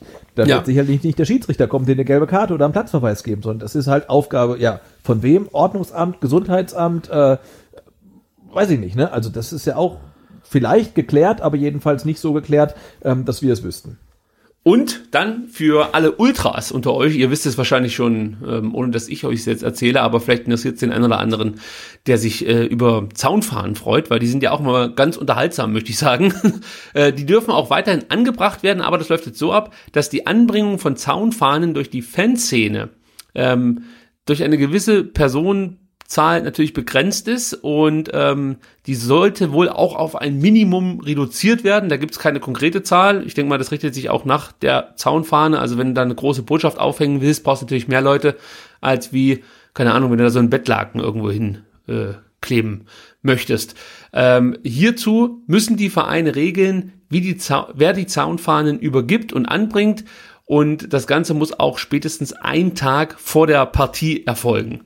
Also die Soundfahnen können dann nicht am Sonntag angebracht werden, sondern müssten dann schon am Samstag zum Beispiel nach Wien oder nach Wiesbaden gebracht werden, sollte es da irgendwie vom VfB was geben und ähm, müssten dann aufgehängt werden. Ja, bin dann auch mal gespannt, wie das dann aussieht. Ich weiß aber, da können wir nachher noch ein bisschen ausführlicher drüber sprechen oder wir können auch jetzt das kurz erwähnen. Es wird in Wien Wiesbaden äh, eine schöne Aktion geben. Und zwar ähm, hast du ja bestimmt gesehen, dass Gladbach war es, ähm, die so, ein, ja, so, so eine Nummer fahren, dass man so Pappfiguren da irgendwie hinklebt, so, weiß nicht, Ja. so. Das finde ich jetzt nicht so cool. Und in Wien Wiesbaden gibt's was ähnliches, aber das finde ich cool. Und zwar wollen die ähm, die Logos der hessischen Amateurvereine auf der Tribüne platzieren.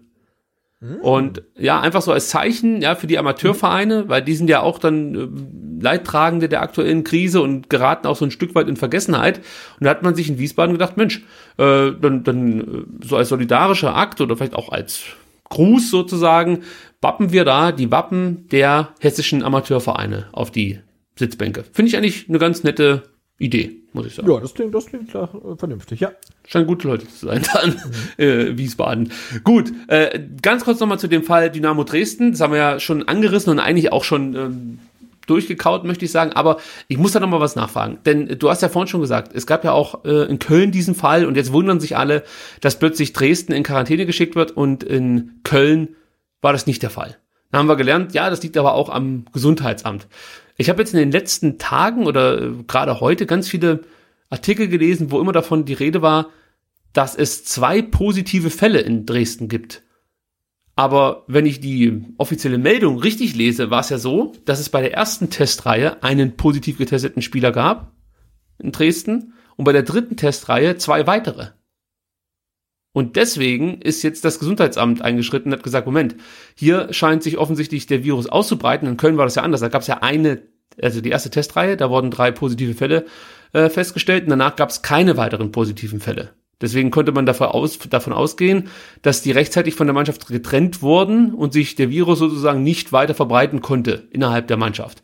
Und jetzt in Dresden scheint das ja anders gewesen zu sein. Da muss der Virus dann noch zwei weitere Spieler befallen haben und deswegen hat, ist man eingeschritten. Ich finde, das kommt eigentlich bei der Berichterstattung gerade so ein bisschen zu kurz. Da wird immer nur von diesen zwei Spielern gesprochen, die positiv getestet wurden. Dabei sind es ja insgesamt schon drei. Genau. Wa- Was aber nichts an der Tatsache ändert, dass wirklich die örtlichen Gesundheitsämter äh, da die Meinungs- und Anordnungshoheit haben. Ne? Also Absolut. Bestimmen, äh, was, was Sache ist. Und wenn die sagen Quarantäne, dann ist Quarantäne. Und wenn die sagen, oh, das passt, dann, dann passt es halt. Ne? Und das landet dann tatsächlich ja vermutlich auf dem Schreibtisch von ein oder mehreren Sachbearbeitern und die entscheiden dann, ähm, ob ein Team äh, ja in Quarantäne muss ähm, oder nicht. Und äh, ich glaube, der, ähm, der André Bühler hat es ja geschrieben, ne? Also äh, das ist halt schon relativ viel Verantwortung. Und dann überlegt man mal, wenn ein positiver VfB-Corona-Fall ähm, auf den Schreibtisch eines Kickers Fan im Gesundheitsamt kommt oder auch nicht. Also meine ja, das ist halt irgendwie schwierig, weil es wieder halt wirklich komplett vor Ort entschieden wird halt. Ne? Ja, wo, wo, wobei ich jetzt hier das schon nachvollziehbar finde. Das ist jetzt mein Kritikpunkt. es wird jetzt Also so ja- gerade ja getan. total Sinn, ja. Man vergleicht jetzt die beiden Fälle mit, also miteinander, die eigentlich miteinander relativ wenig zu tun haben, außer dass eben drei Spieler positiv getestet wurden, nämlich Dresden und Köln. Du hast halt in Dresden, wie gesagt, äh, einen Fall und drei äh, Tage später oder ich weiß nicht, eine Woche später dann wahrscheinlich, wenn es die dritte Testreihe ist, nochmal zwei weitere Fälle. Also das heißt, hier hat sich das Virus eindeutig weiter verbreitet und in Köln Ja, gab es so eine die Kette. Ja, ja, auf jeden Fall. Ja, und das, das ist für mich dann nachvollziehbar, dass man sagt, okay, jetzt müssen wir das erstmal ähm, checken. Also die müssen erstmal in Quarantäne und dann gucken wir mal, wie die nächsten Tests ausfallen. Es kann ja auch sein, wenn jetzt nochmal zwei weitere Tests ähm, anstehen, dass man sich dann entscheidet, das schon wieder ein bisschen mehr zu lockern. Keine Ahnung. Also äh, das Genau, wobei ich heute gelesen habe, also die, auch wenn sie jetzt testen und alle sind negativ, äh, würde die Quarantäne wohl nicht verkürzt werden. Okay, Also ich glaube, das okay. äh, Dresdner Gesundheitsamt scheint da jetzt auch äh, nicht mit sich spaßen zu lassen. Also die sind dann vielleicht eher so auf der restriktiven Seite. ja, da wird ja jetzt auch genau hingeguckt. Also das wird jetzt schon spannend. Zu Recht, ja. ja, zu sehen sein, wie sich das dann weiterentwickelt. Wie gesagt, für Dresden bedeutet das, dass die am Sonntag nicht gegen Hannover äh, spielen werden. Das Spiel entfällt vorerst und wird dann irgendwann mal in irgendeiner englischen Woche nachgeholt. Wahrscheinlich wird es dann irgendwie parallel zum DFB-Pokal-Halbfinale stattfinden. Das ist zumindest der Plan. Äh, das Spiel gegen Kräuter Fürth am 27. Spieltag ist davon natürlich auch noch betroffen. Denn, ich habe es ja vorhin schon gesagt, bis zum 25. oder 26.05. dürfen die Dresdner nicht gemeinsam trainieren. Dann dürfen sie trainieren, und zwar genau einen Tag. Und dann steht das Spiel gegen Bielefeld an, am 28. Spieltag.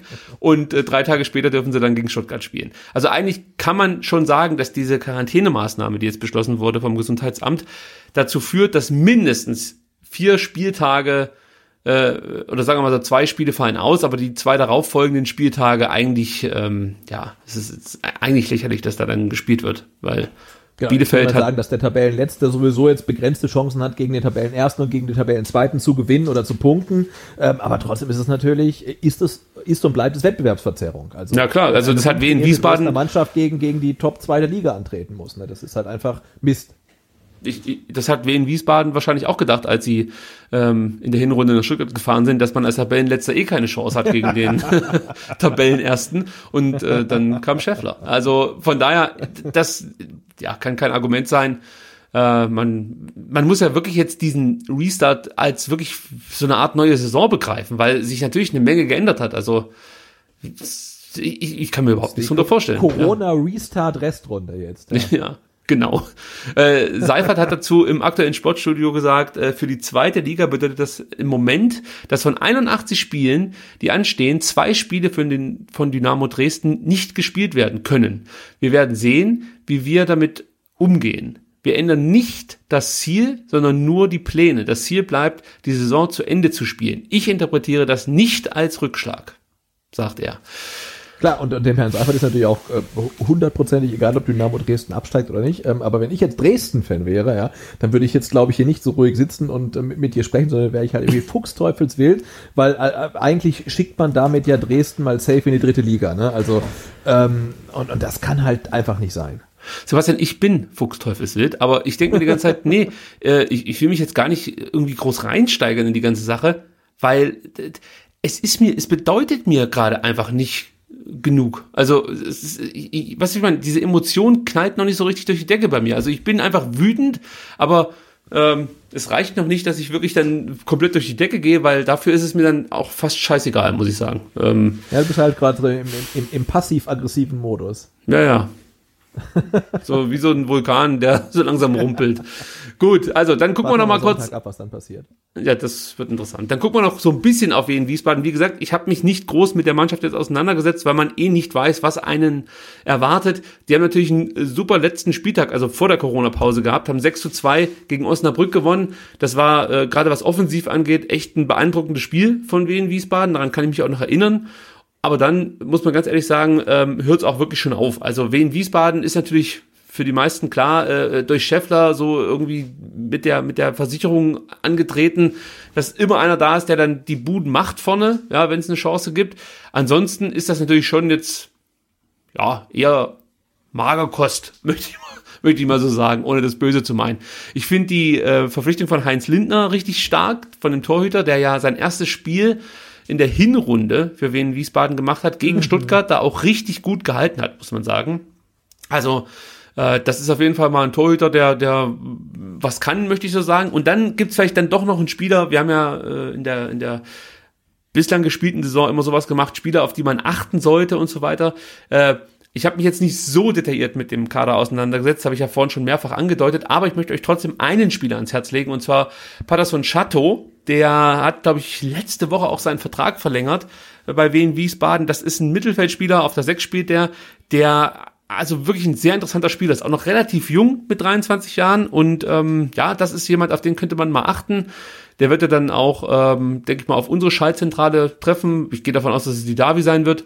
Äh, ja, also das könnte ein Spieler sein, auf den man mal so ein bisschen achten könnte. Also oh, neben Ja, ich den glaube, es wird auch kein, kein, kein einfaches Spiel, weil äh, vor dem Kantersieg ähm, gegen Osnabrück äh, hat Wien Wiesbaden ja am 24. Spieltag auf der Alm in Bielefeld gespielt und hat ähm, 1-0 verloren. Ähm, knapp, ja. Das Tor hat Fabian Klos gemacht in der 74. Und ich ähm, äh, äh, kann mal ganz kurz hier zitieren aus dem Fazit des Kickers, ähm, denn da schrieb man, dabei liegt ein ordentliches Stück ähm, Arbeit hinter den Arminen. Wiesbaden machte die Sache gut, ließ dem Spitzenreiter durch aggressives Zweikampfverhalten und eine kompakte Defensive kaum äh, zur Geltung kommen und hatte über das gesamte Spiel gesehen sogar die klareren Chancen. Also ähm, das, das, das wird, glaube ich, ein relativ dickes äh, Brett, was der VfB da zu bohren hat. Normalerweise, jetzt weiß man natürlich nicht, ähm, Geisterspiel hier und aber das war auch ein Auswärtsspiel und ähm, aber ich glaube, es wird echt nicht, nicht so einfach, äh, wie die Tabelle einen vielleicht glauben machen möchte. Ich kann mich an das Spiel noch erinnern, das habe ich damals komplett verfolgt und das war wirklich so, dass, dass Wiesbaden richtig, richtig gut gespielt hat Ja. für ihre Verhältnisse und so ein bisschen unglücklich dann noch äh, den Punkt abgeben musste, den sie sich definitiv verdient gehabt hätten. Aber ähm, ja, also trotzdem gehe ich ganz klar davon aus, dass der VfB dieses Spiel gewinnt, weil ich bin der Meinung, dass der VfB ohne dann vielleicht gegnerische Fans, die natürlich schon 0 zu 0 feiern, ja, ähm, Ja. etwas äh, besser ihre Stärken dann ausspielen können. Denn äh, das, ich gehe davon aus, dass der VfB eigentlich auf jeder Position besser besetzt ist als eben dann Wien Wiesbaden. Und ich hoffe jetzt einfach, dass unter solchen Bedingungen wie dann eben so ein Corona-Spiel, ähm, dass, dass dann eben diese, diese Stärken einer Mannschaft ausreichen, um dann vielleicht den Willen der anderen Mannschaft äh, zu brechen. Und ähm, ich denke mal, wenn Wien Wiesbaden da irgendwas mitnehmen will, dann kann es nur über den Willen funktionieren. Und ähm, ansonsten wird der VfB da sehr wahrscheinlich gewinnen. Das, da lehne ich mir jetzt schon weit aus dem Fenster. Was ich gerade noch gesehen habe, was ich interessant finde, ähm, weil es ungewöhnlich ist in der heutigen Zeit. Wien Wiesbaden hat 35 Spieler im Kader und nur vier ausländische Spieler von den 35. Das finde ich schon äh, interessant, weil sonst ist man das eigentlich gewohnt, dass die Kader immer sehr, sehr gut durchmischt sind. Äh, aber hier in, in äh, Wien, bei Wien Wiesbaden äh, ist das nicht der Fall. Ist mir noch nie so richtig aufgefallen. Sind wenig, wa? Ja, das stimmt. Das ist 10%. Müsst, müsst ihr jetzt vergleichen mit anderen Mannschaften, aber es ist mir gerade äh, wieder sozusagen äh, direkt ins Gesicht gesprungen, diese Info, diese Mannschaftsinfo, dass Ja, äh, das ist, nur äh, vier von erstaunlich. 35 Spielern ähm, ja dann äh, aus dem Ausland kommen. Also das, das, ja, gucke ich gerade ja nochmal alles durch. Bin ich ganz überrascht. Hätte ich echt nicht gedacht.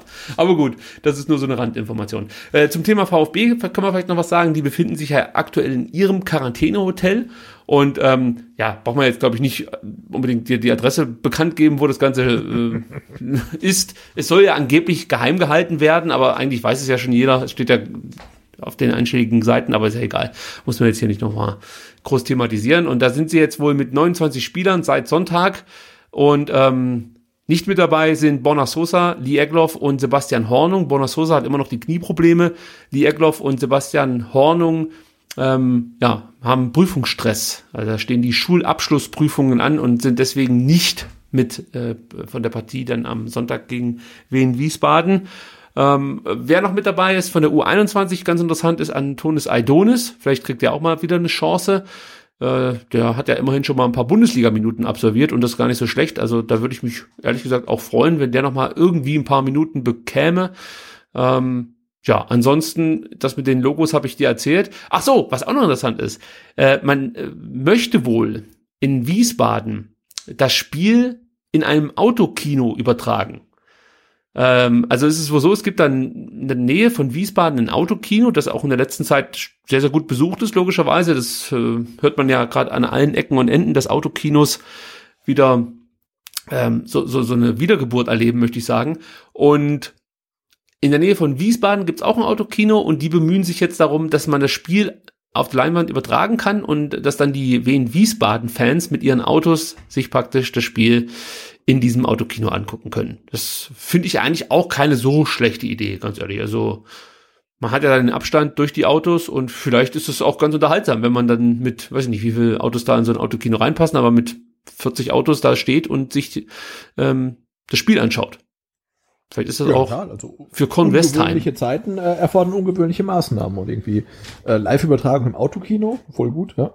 Ja, also die Idee fand ich auch nicht schlecht. Gut, dann, ähm, äh, ja, ich atme schon durch, weil eigentlich wollte ich jetzt auf die Rückerstattung von Tagestickets kommen. Aber ich, wir kommen, glaube ich, nicht umher, das Thema Daniel Didavi noch ganz kurz anzureißen. Aber nur ganz kurz, ja. Ja. Ich habe es gar nicht so richtig mitbekommen, deswegen muss ich es erstmal von dir hier alles brühwarm erzählt äh, bekommen. Also du kannst mir jetzt mal kurz erzählen, was hat sich da heute zugetragen? Also ich habe es auch tatsächlich nur am, am, am Rande verfolgt, ähm, aber ähm, Daniel Davi ist ja relativ ähm, rege auf Instagram unterwegs und hat dann ähm, in, in, in, in, in seiner Story ähm, so diese ja, äh, üblichen ähm, ja, wie soll ich sagen, Theorien gepostet, die man in letzter Zeit häufiger liest, dass äh, ja das Coronavirus ja eigentlich doch nur eine Grippe sein soll und dass die Todeszahlen ja irgendwie auch jetzt gar nicht so schlimm wären und alles andere ist eigentlich viel schlimmer. Ähm, und dass ähm, der Lockdown irgendwie oder de den Lockdown, den wir ja in Deutschland gar nicht hatten, die die Einschränkung des sozialen Lebens eigentlich auch gar nichts ähm, äh, ge gebracht haben. Und es war ja glaube ich in den letzten äh, Wochen irgendwie kam ja schon mal raus, dass äh, er auf Instagram auch unter anderem ähm, äh, ein Abonnent von Ken FM ist und darauf wurde irgendwie dann angesprochen und hat dann da auch dann drauf geantwortet, ja, dass man ja nicht nur schwarz und weiß sehen darf, sondern auch Grauzonen und hier und da und ähm, ja, ähm, alles, alles relativ, relativ schwierig. Also ich möchte an der Stelle auch dann nochmal einwerfen, dass ich es irgendwie ich persönlich auch nicht so geil finde, mit irgendwelchen Leuten dann auf Instagram denen private Nachrichten zu schreiben und die Antworten dann irgendwie äh, so äh, umgehen zu screenshotten und dann auf Twitter oder sonst wo irgendwie reinzustellen. Also mein äh, mein Verständnis von der per persönlichen Konversation sieht irgendwie anders aus. Also man schreibt mit irgendjemandem und wenn man dann diese äh, diese, diese Korrespondenz irgendwie einer großen Öffentlichkeit dann irgendwie zugänglich macht, dann fragt man vorher nach. Äh, fände ich jedenfalls fair, ähm, ändert aber jetzt, das ist jetzt unberücksichtigt vom Inhalt, der dann doch relativ krude war irgendwie und ähm, ich glaube, Daniel David dann auch noch, nachdem er gemerkt hatte, dass das irgendwie da irgendwie nicht so gut ankam, weil dann glaube ich auch ähm, Kevin Kühnert noch an seine äh, 200.000 Follower ähm, diese private Nachricht von Daniel David, seine Antwort dann irgendwie geretweetet hat. Er hat dann auch, glaube ich, Daniel David irgendwie gemerkt, dass das irgendwie ah, nicht so gut ankam, hat er noch ähm, auf Instagram, glaube ich, noch irgendwie drei Seiten lang in seiner Story irgendwelche Texte hinterher dass er doch irgendwie ähm, voll der nice Dude wäre und irgendwie alles total easy und er ist ja eigentlich äh, ja total empathisch und äh, findet es halt nur schlimm, wenn man halt nur äh, schwarz und weiß sieht und ähm, dann kam, glaube ich, noch irgendwie acht Smileys und das übliche Bob Marley Zitat und alles war wieder gut. Also ja, äh, weiß ich, äh, mag mich echt gar nicht so drüber aufregend. Hm. Ja, okay, dann habe ich doch alles mitbekommen, kann ich schon mal sagen. Ich glaub, hast, ja, ich glaube, du hast schon alles mitbekommen. Ähm, ja. ja. aber also, also ich, ich was, was ich erstmal sagen möchte, was ich vor ein paar Tagen oder Wochen, ich weiß auch nicht mehr, wann das war, als äh, äh so ein Screenshot über Twitter ging, dass Daniel Didavi KenFM folgt. Das fand ich sehr merkwürdig, weil äh, also nicht, dass er KenFM folgt, sondern dass das gleich dazu führt, dass man jetzt, ähm, sag mal, Daniel Didavi anzählt, weil also ich folge zum Beispiel oder ich habe zum Beispiel auf YouTube auch KenFM abonniert. Nicht, weil ich Fan bin von KenFM, sondern weil das, weil ich manche Sachen mir da anschaue, um zu verstehen, um was geht's jetzt da eigentlich gerade schon wieder. Also natürlich bin ich jetzt niemand, der sich jedes Video von KenFM anschaut, sondern gerade als der äh, Vogel da äh, am Start war, der, der behauptet hat, Corona wäre mehr oder weniger äh, einfach nur eine normale Grippe. Ich weiß nicht mehr, wie der hieß da, dieser, weißt du noch, wie der hieß? Da gab es irgendeinen so einen Typen, der hat behauptet, das wäre nur so eine ganz also normale Grippe. Mediziner oder ja, man weiß es ja immer nicht so richtig, aber ich glaube, er war angeblich echter Mediziner. Also den, den, den, den Wolf, weiß der Wolfgang? Wolfgang Wodak wird mir jetzt gerade Wodak, genau, der war's. Ja. Das habe ich mir zum Beispiel angeschaut und ähm, ich, also wenn früher war das noch so, dass Ken FM oder Ken Jepsen sich dann in irgendwelche Stadtmitten gestellt hat, sich abgefilmt hat und dann da ähm, damals ging es halt zum Beispiel um die Ukraine und so und in den Krieg dann da seine seine Ideen so preisgegeben hat. Das habe ich mir zum Beispiel auch angeschaut, aber wirklich nicht aus dem Grund, dass ich jetzt äh, dem Ganzen nachhänge und das auch so sehe, sondern mehr, weil ich halt diese Meinung hören wollte. Was geht's denn und vor allen Dingen, warum finden den so viele so toll und, und, und feiern den so ab? Also es gibt zum Beispiel in Reutlingen und in Fullingen habe ich gesehen Graffitis, KenFM Graffitis. Da war ich völlig überrascht von. Und übrigens Props an äh, der Stelle, äh, und zwar wer Richtung Ulm fährt auf der A8, muss ich kurz hier kurz, kurz abschweifen. Da gibt's ein supergeiles neues Kommando Cannstatt Graffiti an der Autobahn. Achtet mal drauf. Kurz vor Ulm ähm, auf der A8 ist so ein weißes Gebäude, riesengroßes Kommando Cannstatt Graffiti, großartig, habe ich heute gesehen. Aber zurück zu Daniel Davi. Also, äh, ich würde das jetzt noch nicht erstmal, äh, oder ich hätte es jetzt nicht direkt verurteilt, nur weil er jetzt KenFM auf Instagram folgt. Das fand ich schon ein bisschen komisch. Dann finde ich natürlich auch, dass man sowas als Demokratie aushalten muss, dass es Leute gibt, die äh, da vielleicht eine andere Meinung haben. Also, ich finde den Ton manchmal ein bisschen scharf, möchte ich so sagen, der dann äh, gerade so einem Daniel Didavi entgegenkommt. Aber, jetzt kommt mein großes Aber ich finde in der jetzigen Phase es schon äußerst grenzwertig, dass sich Daniel da wie so äußert, wie er es eben macht. Er hat sehr viele Follower auf Instagram, darunter sind auch viele junge Follower und äh, da kann ich auch aus ja, eigenen Erfahrungen sprechen und ähm, ja davon berichten, was mir zum Beispiel andere Familienväter sagen. Es äh, besteht momentan schon so ein Stück weit das Problem, die Jungs und Mädels irgendwie in den Wohnungen zu halten und jetzt nicht mit, mit fünf, sechs Freunden sich dann irgendwie auf dem Fußballplatz oder weiß ich nicht, an irgendeinem Spielplatz treffen zu lassen. Das ist für viele Familien, glaube ich, auch ein bisschen ein Problem, dass man da das Verständnis der Kinder irgendwie bekommt. Weil äh, dann gibt's natürlich immer wieder irgendwelche Familien, die legen da überhaupt keinen Wert drauf auf irgendwelche Kontaktreduzierungen, sondern sagen, ja, mir ist es egal, mein Kind kann mit dem abhängen und mit dem abhängen. Und man argumentiert sich da wirklich ein Wolf als Familienvater, um seinem Kind klarzumachen, dass die aktuelle Situation ist nicht zulässt, dass du dich jetzt mit vier weiteren Mädels zum Beispiel triffst zum, keine Ahnung, irgendwie durch die Stadt cruisen oder so mit dem Fahrrad. Und jetzt kommt Daniel Didavi ins Spiel, der dann auf Instagram solche Botschaften, möchte ich sagen, postet und das liest dann vielleicht der ein oder andere oder die ein oder andere. Und ähm, hat natürlich dann ein super Argument dem Papa gegenüber, weil der Daniel Didavi hat zum Beispiel geschrieben, ähm, das wäre jetzt gar nicht so schlimm. Schau dir mal hier die Todeszahlen an, wo man sich natürlich auch fragen muss, was hat eigentlich mit den Todesraten oder Zahlen zu tun? Das ist was, das ist auch eine Denkweise, also ich meine, ich habe es vorhin schon mal gesagt, ich bin wirklich jetzt nicht so intelligent, dass ich da jetzt äh, hier irgendwie einen wissenschaftlichen Vortrag halten könnte. Aber selbst mir ist aufgefallen, natürlich hast du eine höhere Sterberate, wenn dein Gesundheitssystem überfordert ist. Und wir hatten halt das Glück hier in Deutschland, dass unser Gesundheitssystem nicht kollabiert ist. Und deswegen ist vielleicht hier auch dann ähm, die Mortalitätsrate nicht ganz so krass wie in anderen Ländern oder Städten oder Re Provinzen, Regionen, was auch immer. Aber ich bin mir sicher, jeder, der momentan zweifelt, wie schlimm Corona wirklich ist, der kann sich vielleicht mal, weiß nicht, den Spaß erlauben und in Brooklyn oder so anrufen und fragen, bei einem, äh, anrufen natürlich, soll ich dazu sagen, wo man da anrufen sollte, nämlich zum Beispiel beim Bestattungsinstitut und fragen, wie es da momentan so aussieht. Und dann äh, sich berichten lassen, wie es in, in solchen extrem betroffenen Regionen so abgeht. Oder ein anderes Beispiel, wie viele von euch sind schon nach Südtirol zum Skifahren gefahren? Und äh, ihr wisst, da sind großartige Kliniken direkt vor Ort, die viele hunderte äh, Hacke dichte Skifahrer, die sich irgendwas brechen, weil sie äh, überhaupt nicht mehr wissen, wo hinten und vorne sind, äh, tagtäglich behandeln können in ihre Krankenhäuser. Ich habe Bilder gesehen, zum Beispiel von Brunnig, dass da plötzlich die Zelte vor der Klinik aufgebaut werden mussten, weil die mit ihren Leuten vor Ort schon gar nicht mehr oder die schon gar nicht mehr behandeln konnten. Das passiert ja nicht einfach mal so. Und es waren keine Partyzelte, sondern das waren halt einfach Zelte, weil innen drinnen alles belegt war. Und wie gesagt, sonst sind die Kliniken dafür ausgelastet oder ausgelegt, dass ähm, äh, ja eben dann viele Wintersportler da auch noch behandelt werden können. Und all diese Indizien, die man so relativ schnell sich zusammensuchen kann, wenn man sich so ein bisschen mit, mit dem Internet auskennt, und ich würde mal sagen, der Herr Didavi kriegt das schon irgendwie hin, die sagen einem ja eigentlich schon, dass da ja ein Stück weit schon was dran sein muss. Ja, also würde ich jetzt mal so ganz simpel argumentieren. Und dann möchte ich auch noch einwerfen, Sebastian, du weißt es natürlich, Daniel Didavi hat ja auch eine illustre Verletzungshistorie.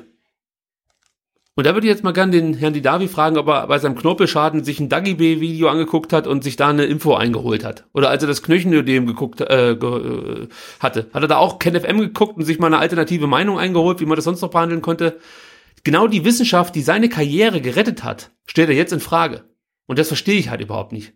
Er ist jemand, der erlebt hat, wie Wissenschaft, wie gesagt, äh, jetzt Leben retten ist jetzt da natürlich bei seinen Verletzungen ein bisschen übertrieben, aber seine Karriere gerettet hat. Und jetzt stellt er sich hin und, und, und stellt das Ganze in Frage, obwohl es, wie gesagt, äh, also nachweisbar ist, dass da momentan einiges, ich sag jetzt mal, einfach abgeht. Also tut, es tut mir auch wirklich leid, dass ich mich jetzt hier nicht wissenschaftlicher ausdrücken kann, weil es mir einfach auf den Sack geht. Diese ganze Diskussion geht mir so auf den Sack. Da sterben ständig Menschen. In jeder, also in, in jeder Fernsehsendung, die du gucken kannst, in jedem, in den Internetsendungen, die du dir raussuchen kannst, siehst du, dass Menschen in Massen sterben. Ja, in Italien, in Südtirol oder sonst irgendwo in Italien, Norditalien fahren sie die äh, Toten auf, auf ähm, Armee-LKWs von einem Ort zum anderen, weil sie keine Kühlkapazitäten mehr haben.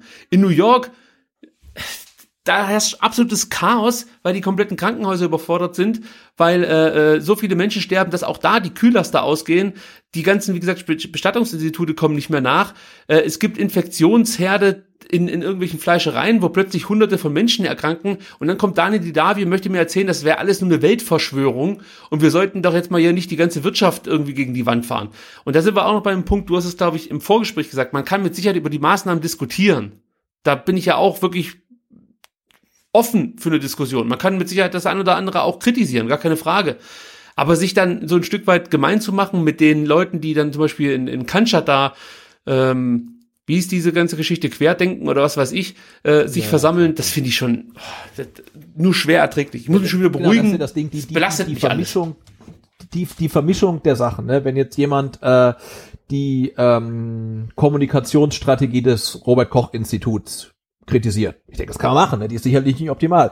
Das kannst du gut machen. Ähm, da kann man trefflich drüber diskutieren. Man kann auch drüber diskutieren, ob eventuell die ähm, Einschränkungen im sozialen Leben, im wirtschaftlichen Leben ähm, übertrieben sind. Auch da kann man drüber diskutieren. Äh, ne? Aber wenn man dann gleichzeitig irgendwie dann drüber schwadroniert, ähm, ob dann jetzt Ken Jebsen denn wirklich ein Holocaust-Leugner ist, weil er selbst sagte, er hätte das nie geleugnet und blablabla. das ist eine Vermischung von zwei Sachen. Da bin ich dann auch komplett raus. Also du hast auf der einen Seite hast du eine, eine, eine sachliche Diskussion, die man bereit ist einzugehen, aber die wird dann vermischt mit irgendwas, wo ich sage, hey, da bin ich komplett raus. Da will ich mich überhaupt gar nicht mit beschäftigen, ja. Und äh, die Davi redet halt, man darf nicht nur schwarz oder weiß, sondern auch Grauzonen. Und dann bringt er aber irgendwie, oder wird dann, kommt dann Ken Jebsen mit dazu und da reden wir dann nicht mehr über schwarz oder weiß, sondern einfach über braun. Und da, da bin ich raus, ne? Das, das interessiert mich nicht mehr. Und dann interessiert mich eigentlich auch seine Meinung nicht mehr. Und ähm, ja, und ich, ich mag mich auch gar nicht zu sehr darüber aufregen, weil wir, wir sprechen jetzt immer wieder an, ne, die ähm, Identifikation mit dem VfB schwindet und vor allen Dingen mit der Mannschaft schwindet. Und ähm, ja, da bin ich mir auch eigentlich auch gar nicht mehr bereit dazu, mich darüber ähm, aufzuregen, weil dann ist es mir wirklich auch gerade egal, was er dann denkt. Ne? Dann, ich bin eigentlich auch ganz froh, dass, dass es dann irgendwie dann in dem Fall nicht jemanden gibt, der nochmal drüber guckt, bevor dann irgendein Spieler auf Senden mhm. drückt, sondern dass man halt auch dann merkt, okay, so ticken die halt wirklich ähm, und sich dann auch seine eigene Meinung bilden kann, ob man halt irgendwie, ähm, ja, wie, wie man dazu steht, ich sag's mal ganz neutral. Aber, aber das fließt alles bei mir momentan so ein bisschen mit rein. Also in, in diese ja, natürlich, ja. Ablehnung der Corona-Spiele, dann kommt noch die Davi mit dem Unsinn da. Ähm, diese ganze, ich, wie gesagt, ich weiß gar nicht mehr, wie diese Veranstaltung hieß am Samstag, aber dieser ganze Aufmarsch völliger Spinner, ja, äh, der dann, der dann wieder so, ein, so eine Aufmerksamkeit auch bekommt, wo ich mir immer denke, mein Gott, lass doch die einfach links liegen. Das sind doch wirklich offensichtlich die dümmsten der Dummen, die sich da versammeln. Und das Schlimme ist, äh, dann siehst du plötzlich wieder äh, Leute sagen, ja, ich bin Zahnarzt, ich bin äh, Allgemeinmediziner, da muss einem ja Angst und Bange werden, wenn man da äh, zu irgendeinem Arzt geht. Also muss man fast schon aufpassen, dass man da nicht konservativ, äh, äh, dass man da nicht alternativ behandelt wird von dem einen oder anderen. Äh, das habe ich übrigens auch schon erlebt, dass man mir dann irgendwelche esoterischen Mittelchen anbieten wollte. Dann muss man immer schnell einen Arzt wechseln, glaube ich, sonst äh, ist ja, man dann irgendwann bei der Licht. Ja auch genau das Gleiche, ne? Du gehst halt irgendwie, du bist der Meinung, äh, du, du willst halt irgendwie wieder mehr Freiheit und die Restaurants sollen wieder aufhaben und Corona ist gar nicht so schlimm. Ich finde die Meinung, die, die, die kann man haben, darüber kann man, kann man diskutieren. Aber wenn du dann Schulter an Schulter mit jemandem stehst, der der Meinung ist, dass Angela Merkel und Bill Gates Kinderblut trinken, ja, dann musst du dich fragen, bin ich hier wirklich richtig aufgehoben oder, oder bin ich halt komplett falsch? Also deine Meinung mag ja die richtige sein, aber äh, oder eine legitime sein, aber du vertrittst sie einfach an einer komplett falschen Stelle, weil du halt wirklich umkreist bist von irgendwelchen Komplettspinnern halt. Ne? Ja, falsche und, und Demo. Das macht die, die Sache ja zu so einer ganz unguten Melange da irgendwie.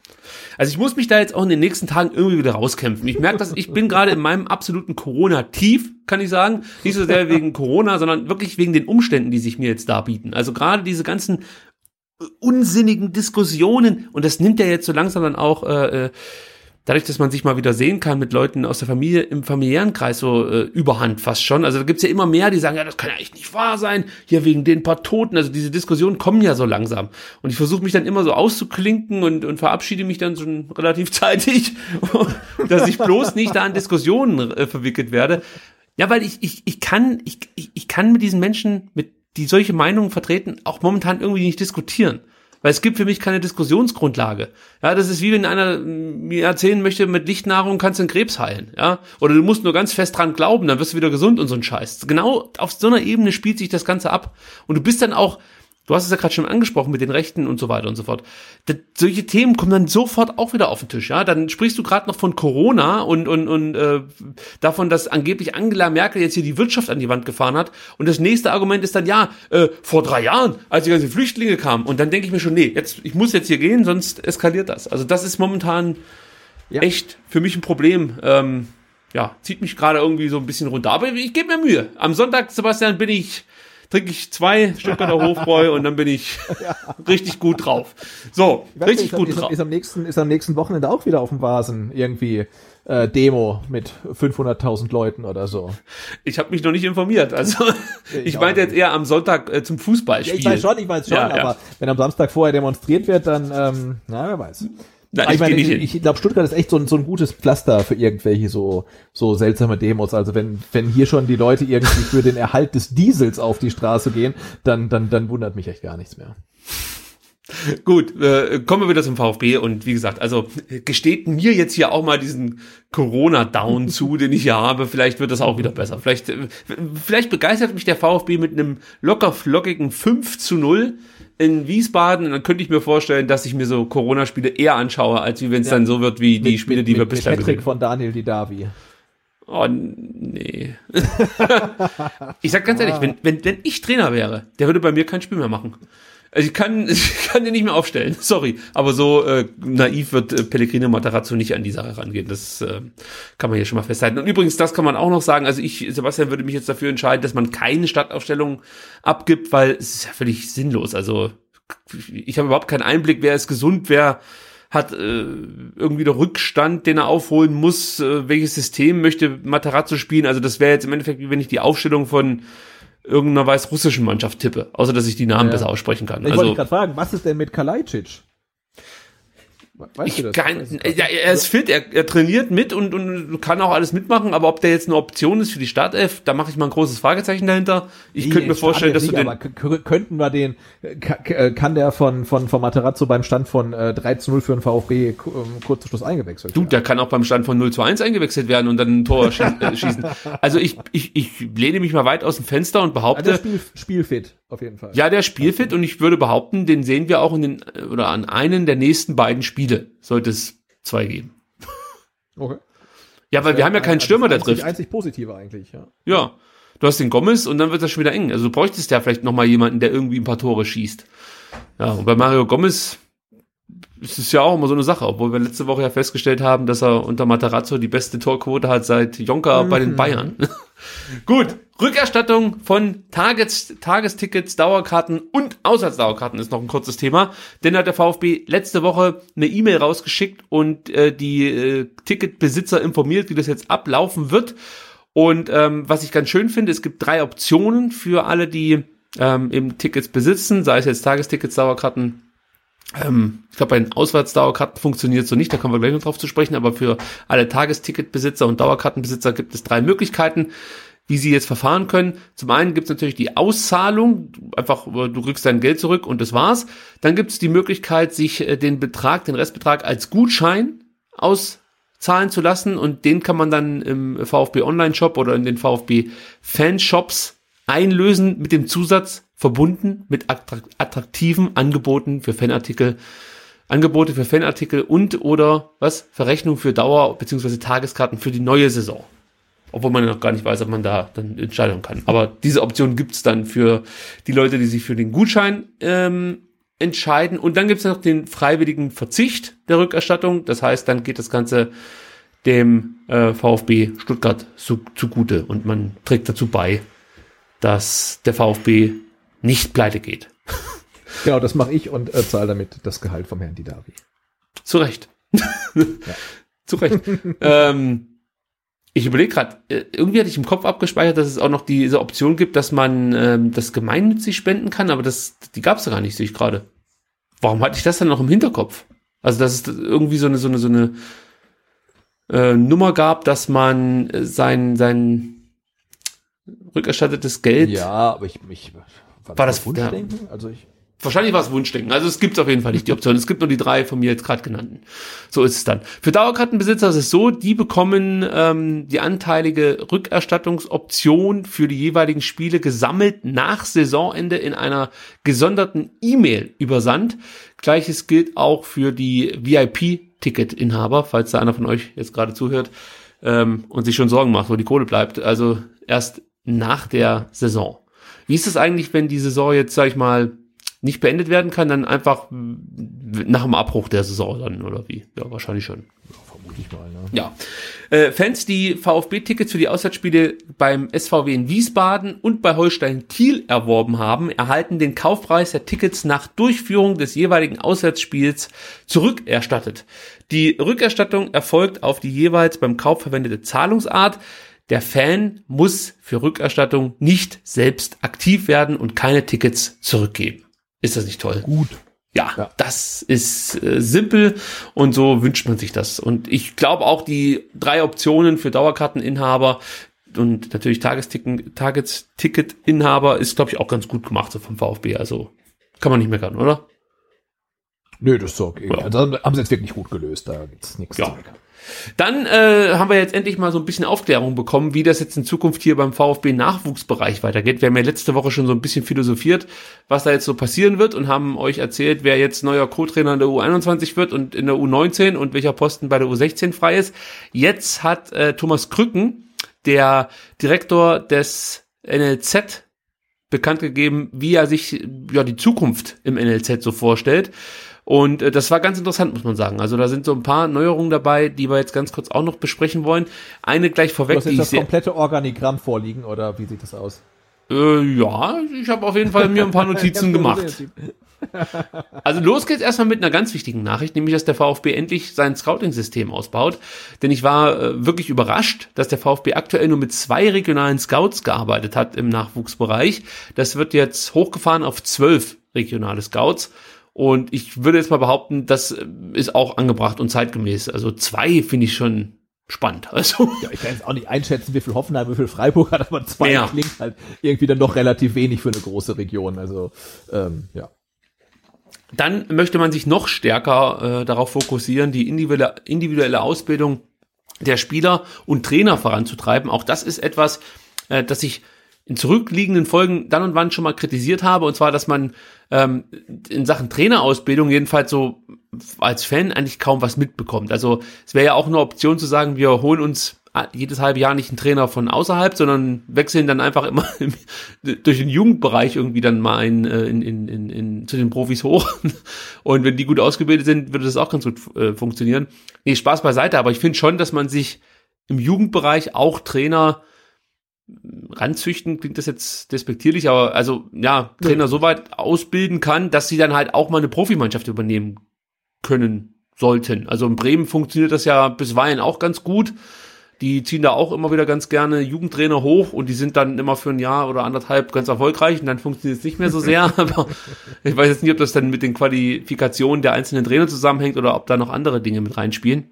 Aber trotzdem, das würde mir natürlich auch gefallen, wenn es beim VfB da in Zukunft wieder mehr Optionen gäbe für eben dann die Profimannschaft. Also mit Nico Willig haben wir mit Sicherheit ein heißes Eisen im Feuer, aber dann äh, wüsste ich jetzt nicht, wer dann direkt auch interessant wäre als als möglicher Kandidat, äh, äh ja, dann mal so eine Erstligamannschaft trainieren zu dürfen oder zu können. Also das finde ich schon mal gut, dass man da so ein bisschen Mhm. versucht noch ein bisschen mehr Wert, Wert, Wert drauf zu legen. Dann möchte man äh, eine noch engere Verzahnung mit dem Profibereich. Auch das finde ich, glaube ich, also sehr lobenswert und ähm, wichtig, dass es da, glaube ich, mit Rainer Wiedmeier jetzt in Zukunft einfach so diese Schnittstelle gibt und auch diese Konstante, mit dem man sich dann von Seiten des Nachwuchsbereichs immer mal wieder austauschen kann und schon sagen kann, ja, hier der, den müssen wir auf dem Zettel haben ähm, guckt sich so ein Wiedmeier den Spieler vielleicht auch an und kann dann dem Trainer wiederum Tipps geben, an was muss der äh, Spieler noch arbeiten. Also so stelle ich mir das halt vor. Und wenn dann Spieler vielleicht auch mit 16, 17 schon auf sich aufmerksam machen, was spricht dagegen, die mal einfach mittrainieren zu lassen oder bei einem Trainingslager irgendwie ein paar Testminuten zu schenken. Sowas finde ich eigentlich ganz interessant, dass man da versucht, äh, einen engeren Austausch zu pflegen und ähm, ja, nicht so krass zu trennen zwischen eben Nachwuchsbereich und dann äh, Seniorenbereich. Also das ist, glaube ich, auch ein guter Ansatz, der da verfolgt wird. Und dann ähm, mit die größte Änderung gibt's in Sachen Altersbereiche. Da wird es in Zukunft drei Altersbereiche geben. Ähm, zum einen den Grundlagenbereich, das wäre dann die U11 bis zur U13. Dann gibt's den Aufbaubereich, der ist dann die U14 oder umfasst die U14 bis hin zur U16.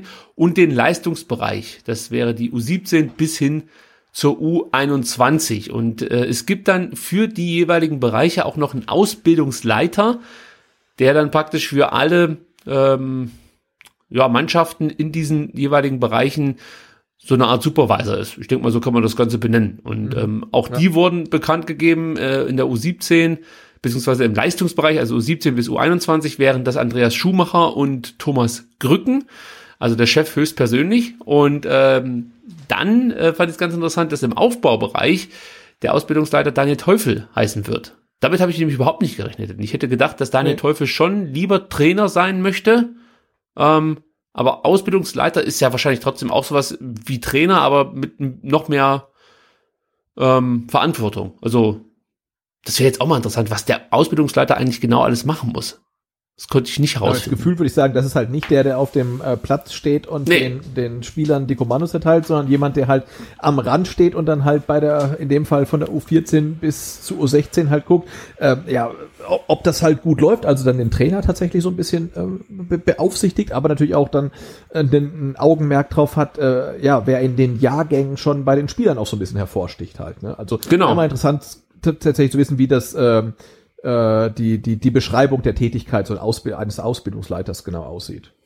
Ja, das will ich ja auf Teufel komm raus nicht wahr werden lassen, dass hier endlich mal jemand äh, vom VfB mit uns spricht. Aber das ist eine andere Geschichte. Nee, aber äh, ich könnte mir natürlich auch vorstellen, dass es leichter ist, dann für Daniel Teufel sich mit Andreas Schumacher kurz zu schließen und dann können die beiden darüber sprechen, was allgemein im Aufbaubereich so los ist. Und ähm, ja, ich denke mal, dass es vielleicht dann auch eben dann für die Ausbildungsleiter äh, im Leistungsbereich einfacher ist, sich einen Überblick zu verschaffen über die äh, unteren Jahrgänge. Und äh, von daher finde ich das eigentlich schon ein interessantes Modell. Ich weiß jetzt nicht, ob das bei anderen Mannschaften oder bei anderen ähm, Vereinen auch ähnlich läuft, aber ja, also macht für mich Sinn. Und dann muss man natürlich noch eins nachtragen, im Grundlagenbereich äh, gibt es aktuell noch keinen Ausbildungsleiter, deswegen wird Andreas Schumacher, der ja auch schon den Leistungsbereich betreut, interimsweise auch für die U11 und U13 den Ausbildungsleiter geben. Vielleicht ist das eine Stelle für Mario Gomez. Wir haben ja drüber gesprochen, den möchte man ja irgendwie halten.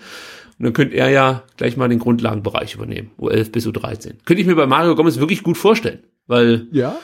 ja, schon ein sympathisches Kerlchen. Und das meine ich wirklich so, wie ich sage. Ähm, dann ähm, wird es ein sogenanntes Partner- und Satellitensystem geben. Das klingt auch schon wieder spektakulär. Daniel Didavi hätte wahrscheinlich seine helle Freude dran, äh, wenn er von Satelliten hört. ähm, und zwar wird es so laufen, dass der VfB sich fünf Partnervereine und Organisa Organisationen im Umkreis von 120 Kilometer sucht und mit denen dann zusammenarbeitet. Aktuell gibt es schon drei dieser Satelliten, Schrägstrich Partner, und zwar zum einen der MTV Stuttgart, dann äh, die SG Sonnenhof Groß Asbach, die beiden Partner waren schon bekannt und letzte Woche wurde dann auch noch bekannt gegeben, dass der SC Pfullendorf mit dabei sein wird in diesem Partner- und Satellitensystem. Und ich meine mich zu erinnern, dass der SC Pfullendorf in den 90ern eigentlich, ich würde mal sagen, schon berühmt war für seine Jugendarbeit. Also vielleicht gar nicht so schlecht. Ich weiß natürlich nicht, ob sie diesen Ruf immer noch innehaben. Da muss ich ganz ehrlich sein. Also so genau verfolge ich dann die lokalen äh, Ligen doch nicht. Aber ja, also der SC Fullendorf ist jetzt der dritte Partner, Schrägstrich, Satellit hier beim VfB. Finde ich interessant, wirklich. Aber ich kann mir auch da noch nicht allzu viel drunter vorstellen und muss mal abwarten, was dann letzten Endes dabei rauskommt. Also vielleicht noch ein Zusatz, den man äh, in, in, in der Nachricht auf vfb.de lesen konnte, den ich noch ganz interessant fand. Der äh, beschreibt folgendes. Ein hauptamtlicher VfB-Trainer sichert in wöchentlichen Vorortterminen die Qualität von Sichtung, Training und Schulung von talentierten jungen Spielern und ihren Trainern in den Regionen. Also das heißt für mich, Sebastian, korrigiere mich, wenn ich es falsch verstehe, der VfB sorgt dafür, dass nicht nur Spieler irgendwie entdeckt werden, sondern dass Spieler dann auch in ihren jeweiligen Vereinen vielleicht besser gefördert werden, nicht direkt dann zum VfB abwandern, sondern, sondern zum Beispiel dann weiterhin in Fullendorf spielen können. Und sie sorgen natürlich dann auch dafür, dass die Trainer, die in Fullendorf arbeiten, ähm, vielleicht ähm, ja auch noch einen weiteren Schritt machen können, indem sie diese Leute dann auch nochmal beraten und vielleicht fortbilden. So verstehe ich das. Ja, klingt für mich auch so, als ob der VfB seine ähm, Expertise dann ähm, auch in die anderen Vereine hineintragen möchte, um halt äh, dort vor Ort halt die äh, Spieler und Trainer noch besser zu machen. Genau, und wenn dann jemand ähm, verheißungsvoll ähm, wäre, dann äh, gehe ich mal davon aus, dass der VfB dann automatisch der erste Ansprechpartner der jeweiligen Vereine ist.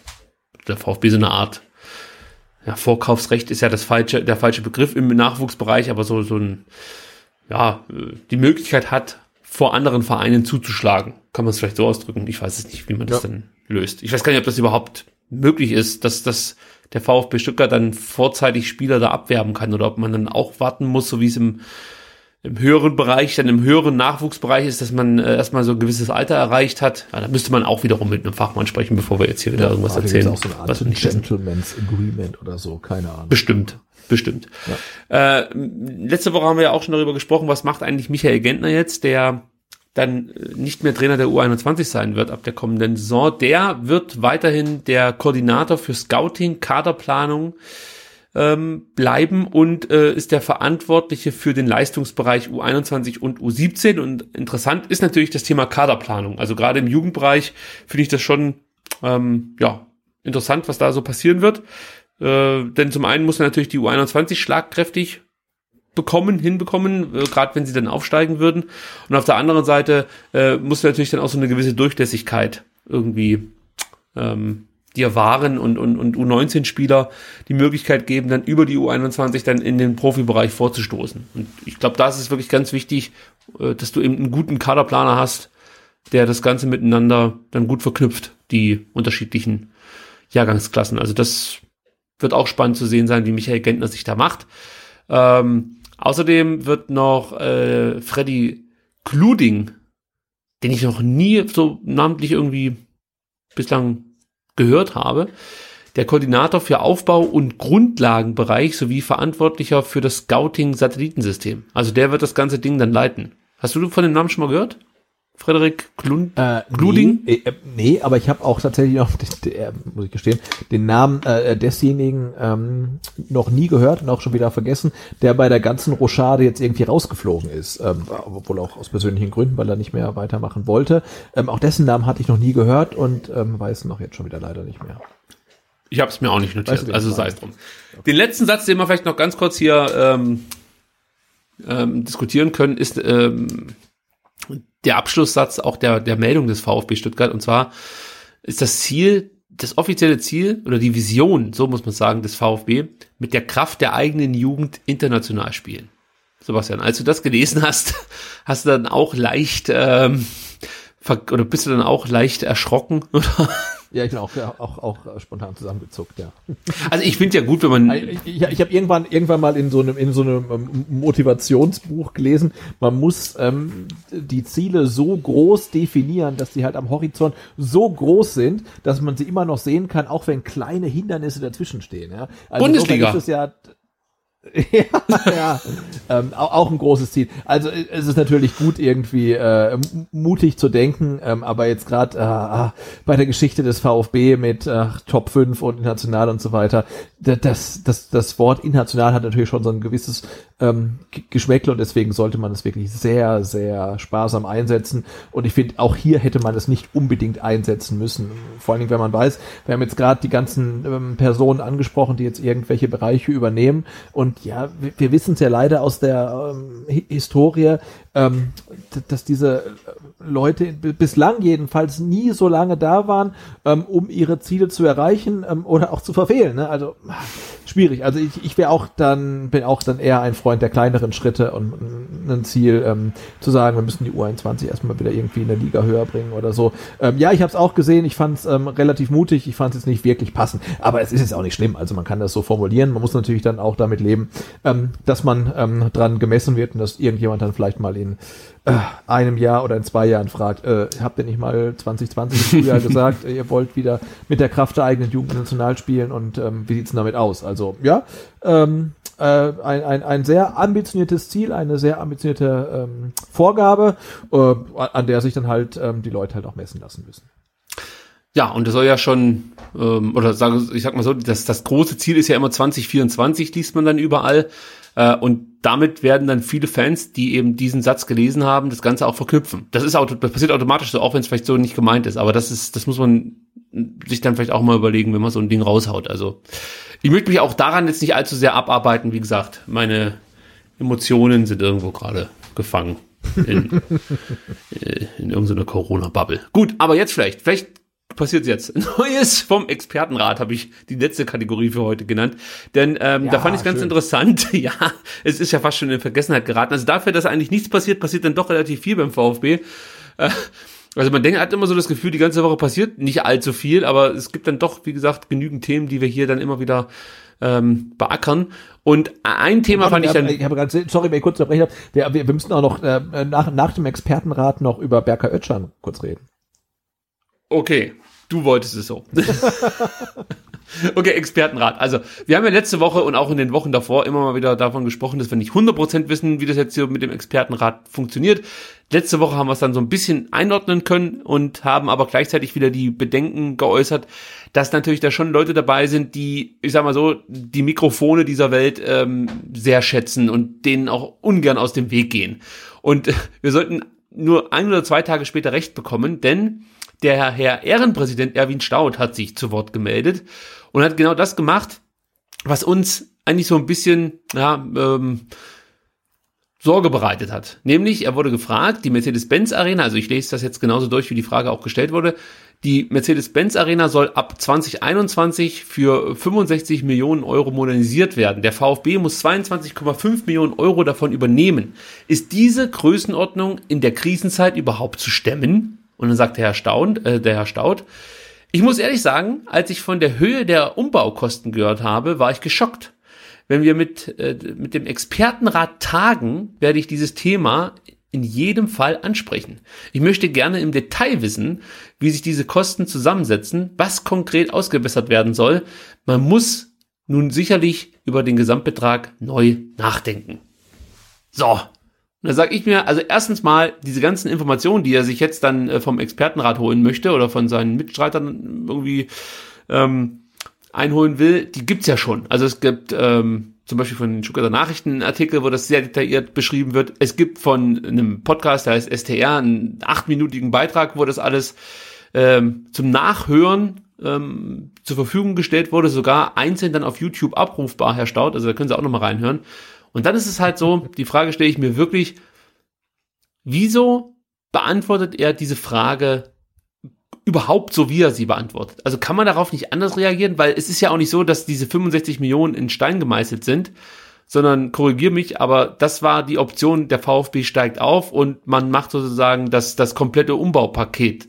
Denn ähm, ich meine mich zu erinnern, dass das benötigte Umbaupaket für die, was war das, Europameisterschaft, für die man sich rüsten möchte, ähm, das war schon ein bisschen günstiger. So, da fängt es schon an. Und da hätte man ja jetzt zum Beispiel dann auch so antworten können, dass man sagt, ähm, dass man, dass man vielleicht unter Umständen nicht das all-inklusive äh, Paket äh, braucht, sondern ein bisschen, ein bisschen da abspecken kann oder dass man, äh, dass das ja noch nicht irgendwie kon konkret in Stein gemeißelt ist, dass man das direkt angeht, das Thema, aber das hört sich für mich schon wieder so an, also das kann ja wohl nicht wahr sein, was hier beschlossen wird.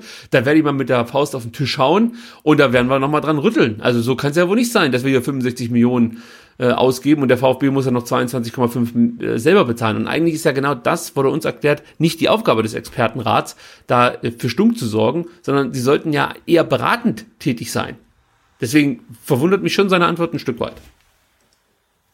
Ja, Weiß nicht, wie du siehst. Äh, tritt, tritt ja jetzt schon wirklich nach, nach wenigen Tagen oder Wochen eigentlich das ein, äh, vor dem wir so ein bisschen ähm, Angst hatten, dass sich der Expertenrat, bevor er sich nur einmal zusammengesetzt hat, äh, schon in allen möglichen Medien irgendwie breit macht halt. Ne? Und ähm, ich würde mir einen Expertenrat wünschen und ich würde mir einen Expertenrat wünschen, der vielleicht nicht den Hörer abhebt, wenn da dann irgendwie die Nummer ähm, der, der, der Springerpresse irgendwie im Display ist. Also einfach mal einfach mal nichts sagen, sondern man, man, er kann sich ja dann in das Gremium reinsetzen und sagen, hey, das ist aber ganz schön teuer, wie kommt denn die Summe zustande? Ist ja alles wunderbar. Dafür, dafür ist, wäre ja ein Expertenrat da. Aber bevor das stattgefunden hat, das dann schon über die Bildzeitung irgendwie kund zu tun, ach, das ist halt, boah, echt genau das, was man gerade nicht braucht, ne? Und, und, ähm, Jetzt, die, ich muss ehrlich sagen, als ich von den Höhen der Umbaukosten gehört habe, war ich geschockt. Also äh, brauchst du jemanden, der das sagt in einem Expertenrat? Ich weiß es nicht. Ne? Äh, also ja. momentan sehe ich mich da eher bestätigt in meiner Skepsis, was diesen Expertenrat ähm, angeht. Man liest ähm, in, in, in, ja, in der Bildzeitung äh, viel darüber, bevor er sich zum ersten Mal zusammengesetzt hat. Und das ist genau das, was meiner Meinung nach der VfB überhaupt gar nicht braucht. Und ganz ehrlich, man müsste natürlich jetzt auch hier mal fragen, was hat denn eigentlich der Expertenrat, sprich der EV, mit dieser Entscheidung, die ja wahrscheinlich von der AG getroffen wird, äh, was, was hat der da eigentlich mit zu tun?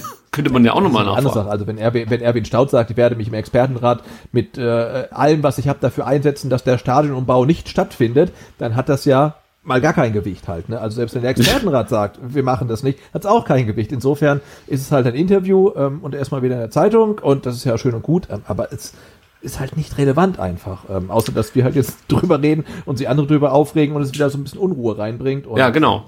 Ja. Äh, ich Also, glaube, bra brauchen wir nicht, ne? Ich glaube, Erwin Staud wollte auch nur davon erzählen, dass er einen kleinen Golfparcours hat. Das, ich ich glaube, darum ging es ihm eigentlich in diesem Interview.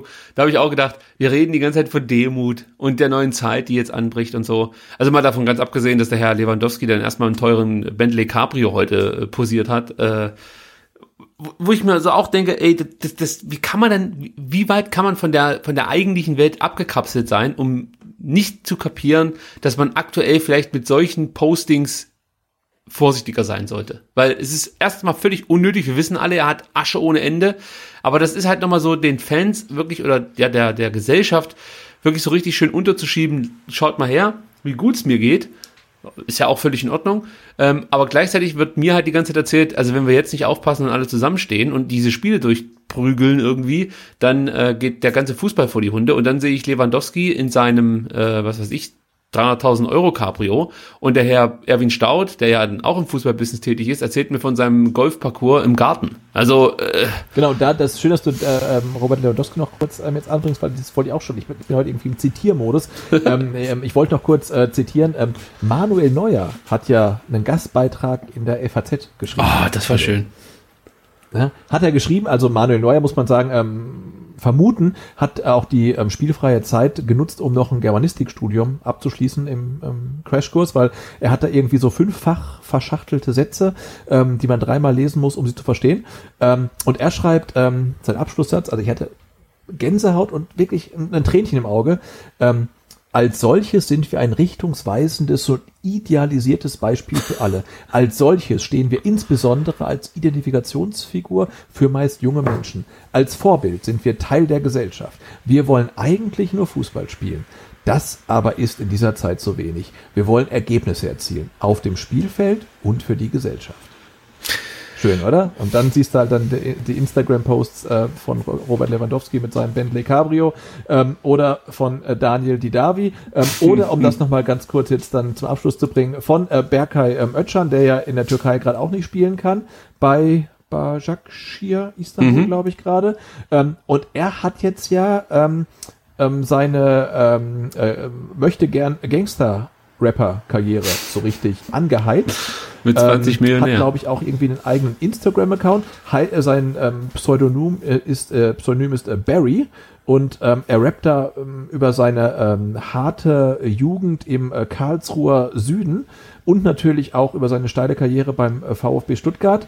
Und ähm, ähm, ich habe mir den Song angehört ähm, und da gibt's dann so tolle Zeilen drin wie ähm, zum Beispiel ähm, mit 20 Millionär äh, Peanuts für mich oder jeden Monat neuer Bands äh, Peanuts dicker. Und das ist natürlich auch genau das, was die Leute in Kurzarbeit ähm, oder jetzt mittlerweile ohne Job gerade in der aktuellen Zeit brauchen. Wenn dann halt irgendjemand, der ähm, mit 20, glaube ich, jetzt noch nicht so super, super erfolgreich war, jetzt mit, ähm, ich weiß gar nicht, wie alt ist er jetzt?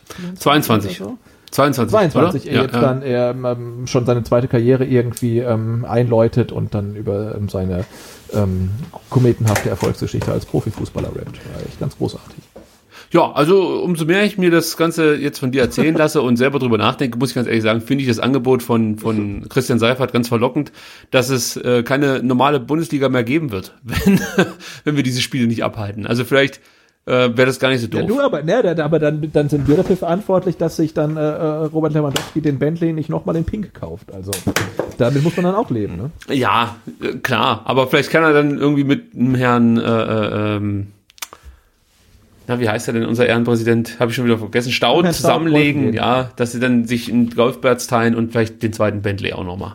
Aber gut, das, äh, ich merke das richtig, also ich hab, also das ist mir noch nie passiert in so einer ST-Ausgabe, dass es mir so gleichgültig alles war.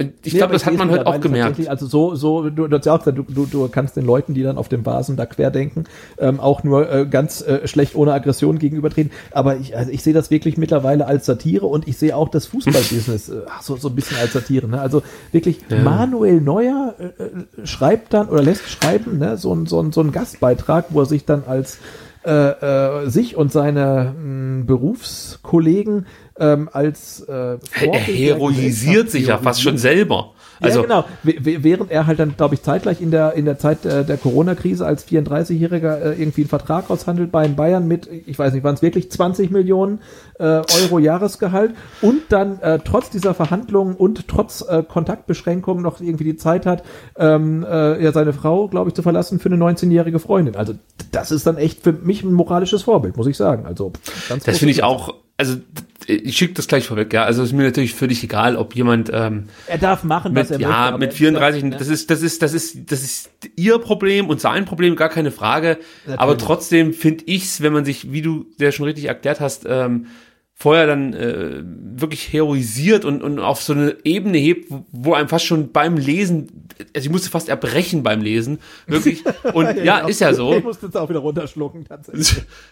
Und, und, und dann kommt so eine Meldung, dass er sich da so eine 19-jährige Freundin sucht und du hast sofort so ein Bild von so einem alten Wendler im Kopf, der mit seiner Fettschürze da sitzt und, und dann so ein armes Mädchen, äh, äh, die halt, was weiß ich, so wahrscheinlich so ein bisschen verschossen ist in ihrem, in ihr Kindheitsidol.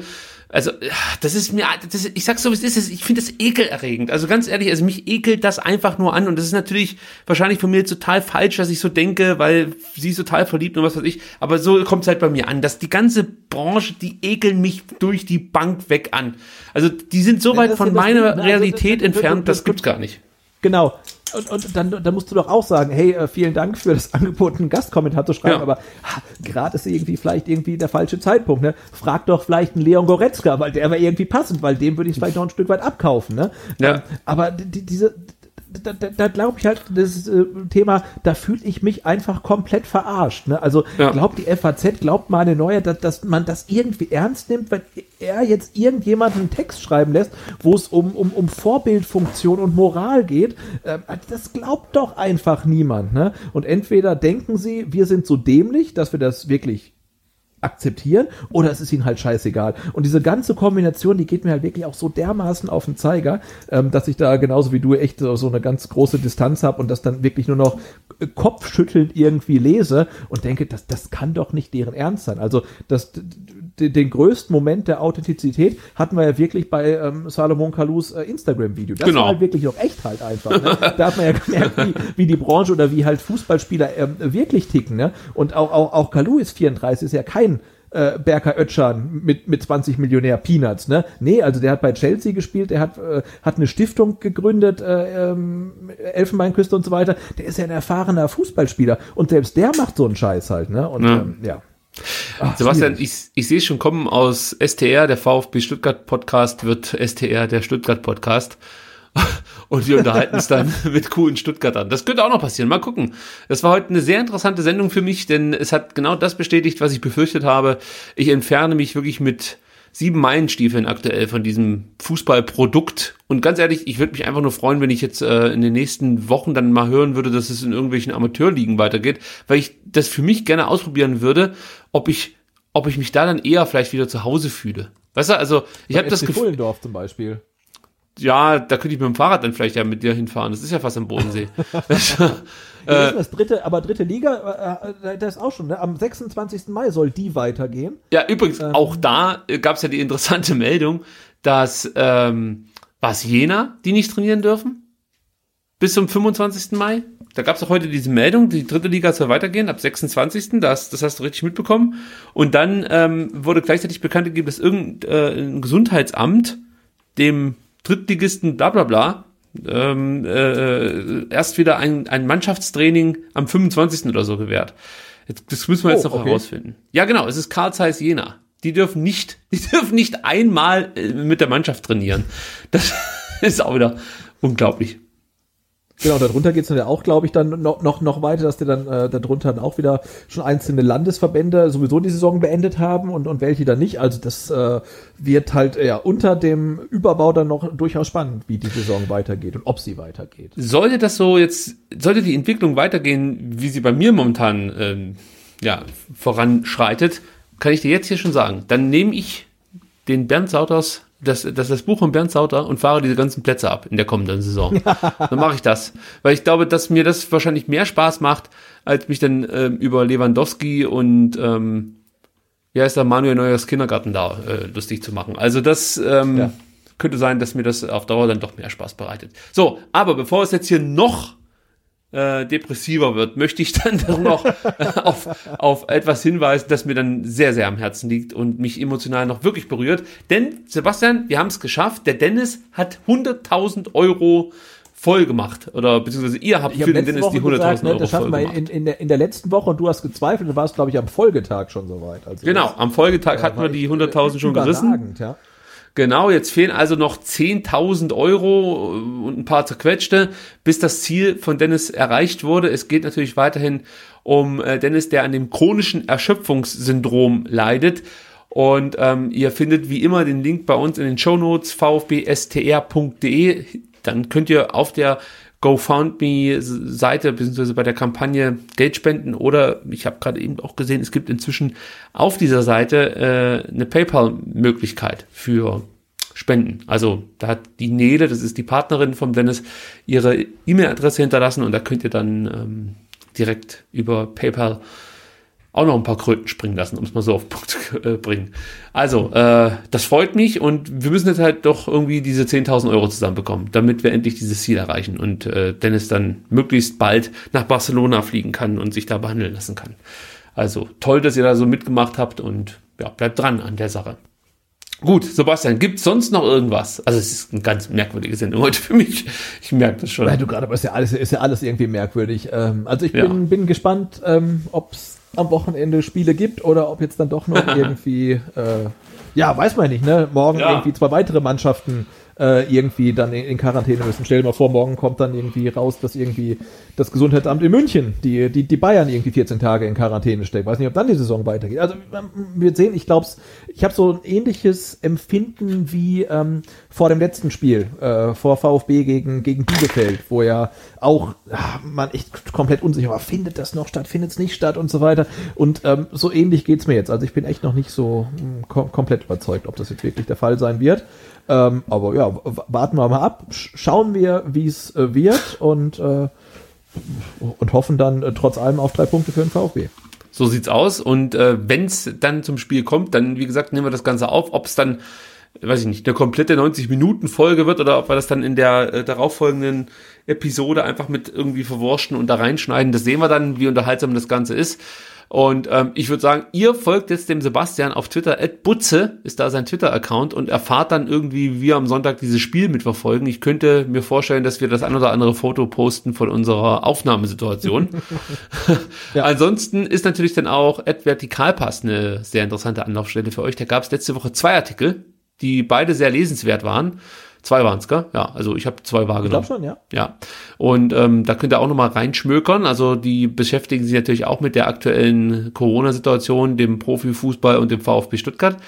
Und ähm, dann würde ich sagen, Sebastian, äh, beenden wir diese heutige Folge und sind ganz gespannt Ja. auf das, was jetzt kommen wird. Vielen Dank für deine Zeit. Und wie gesagt, Ja, gerne, ähm, gerne. mal gucken, wie sich das Ganze jetzt entwickelt. Bis dann. Bis dann. Ciao.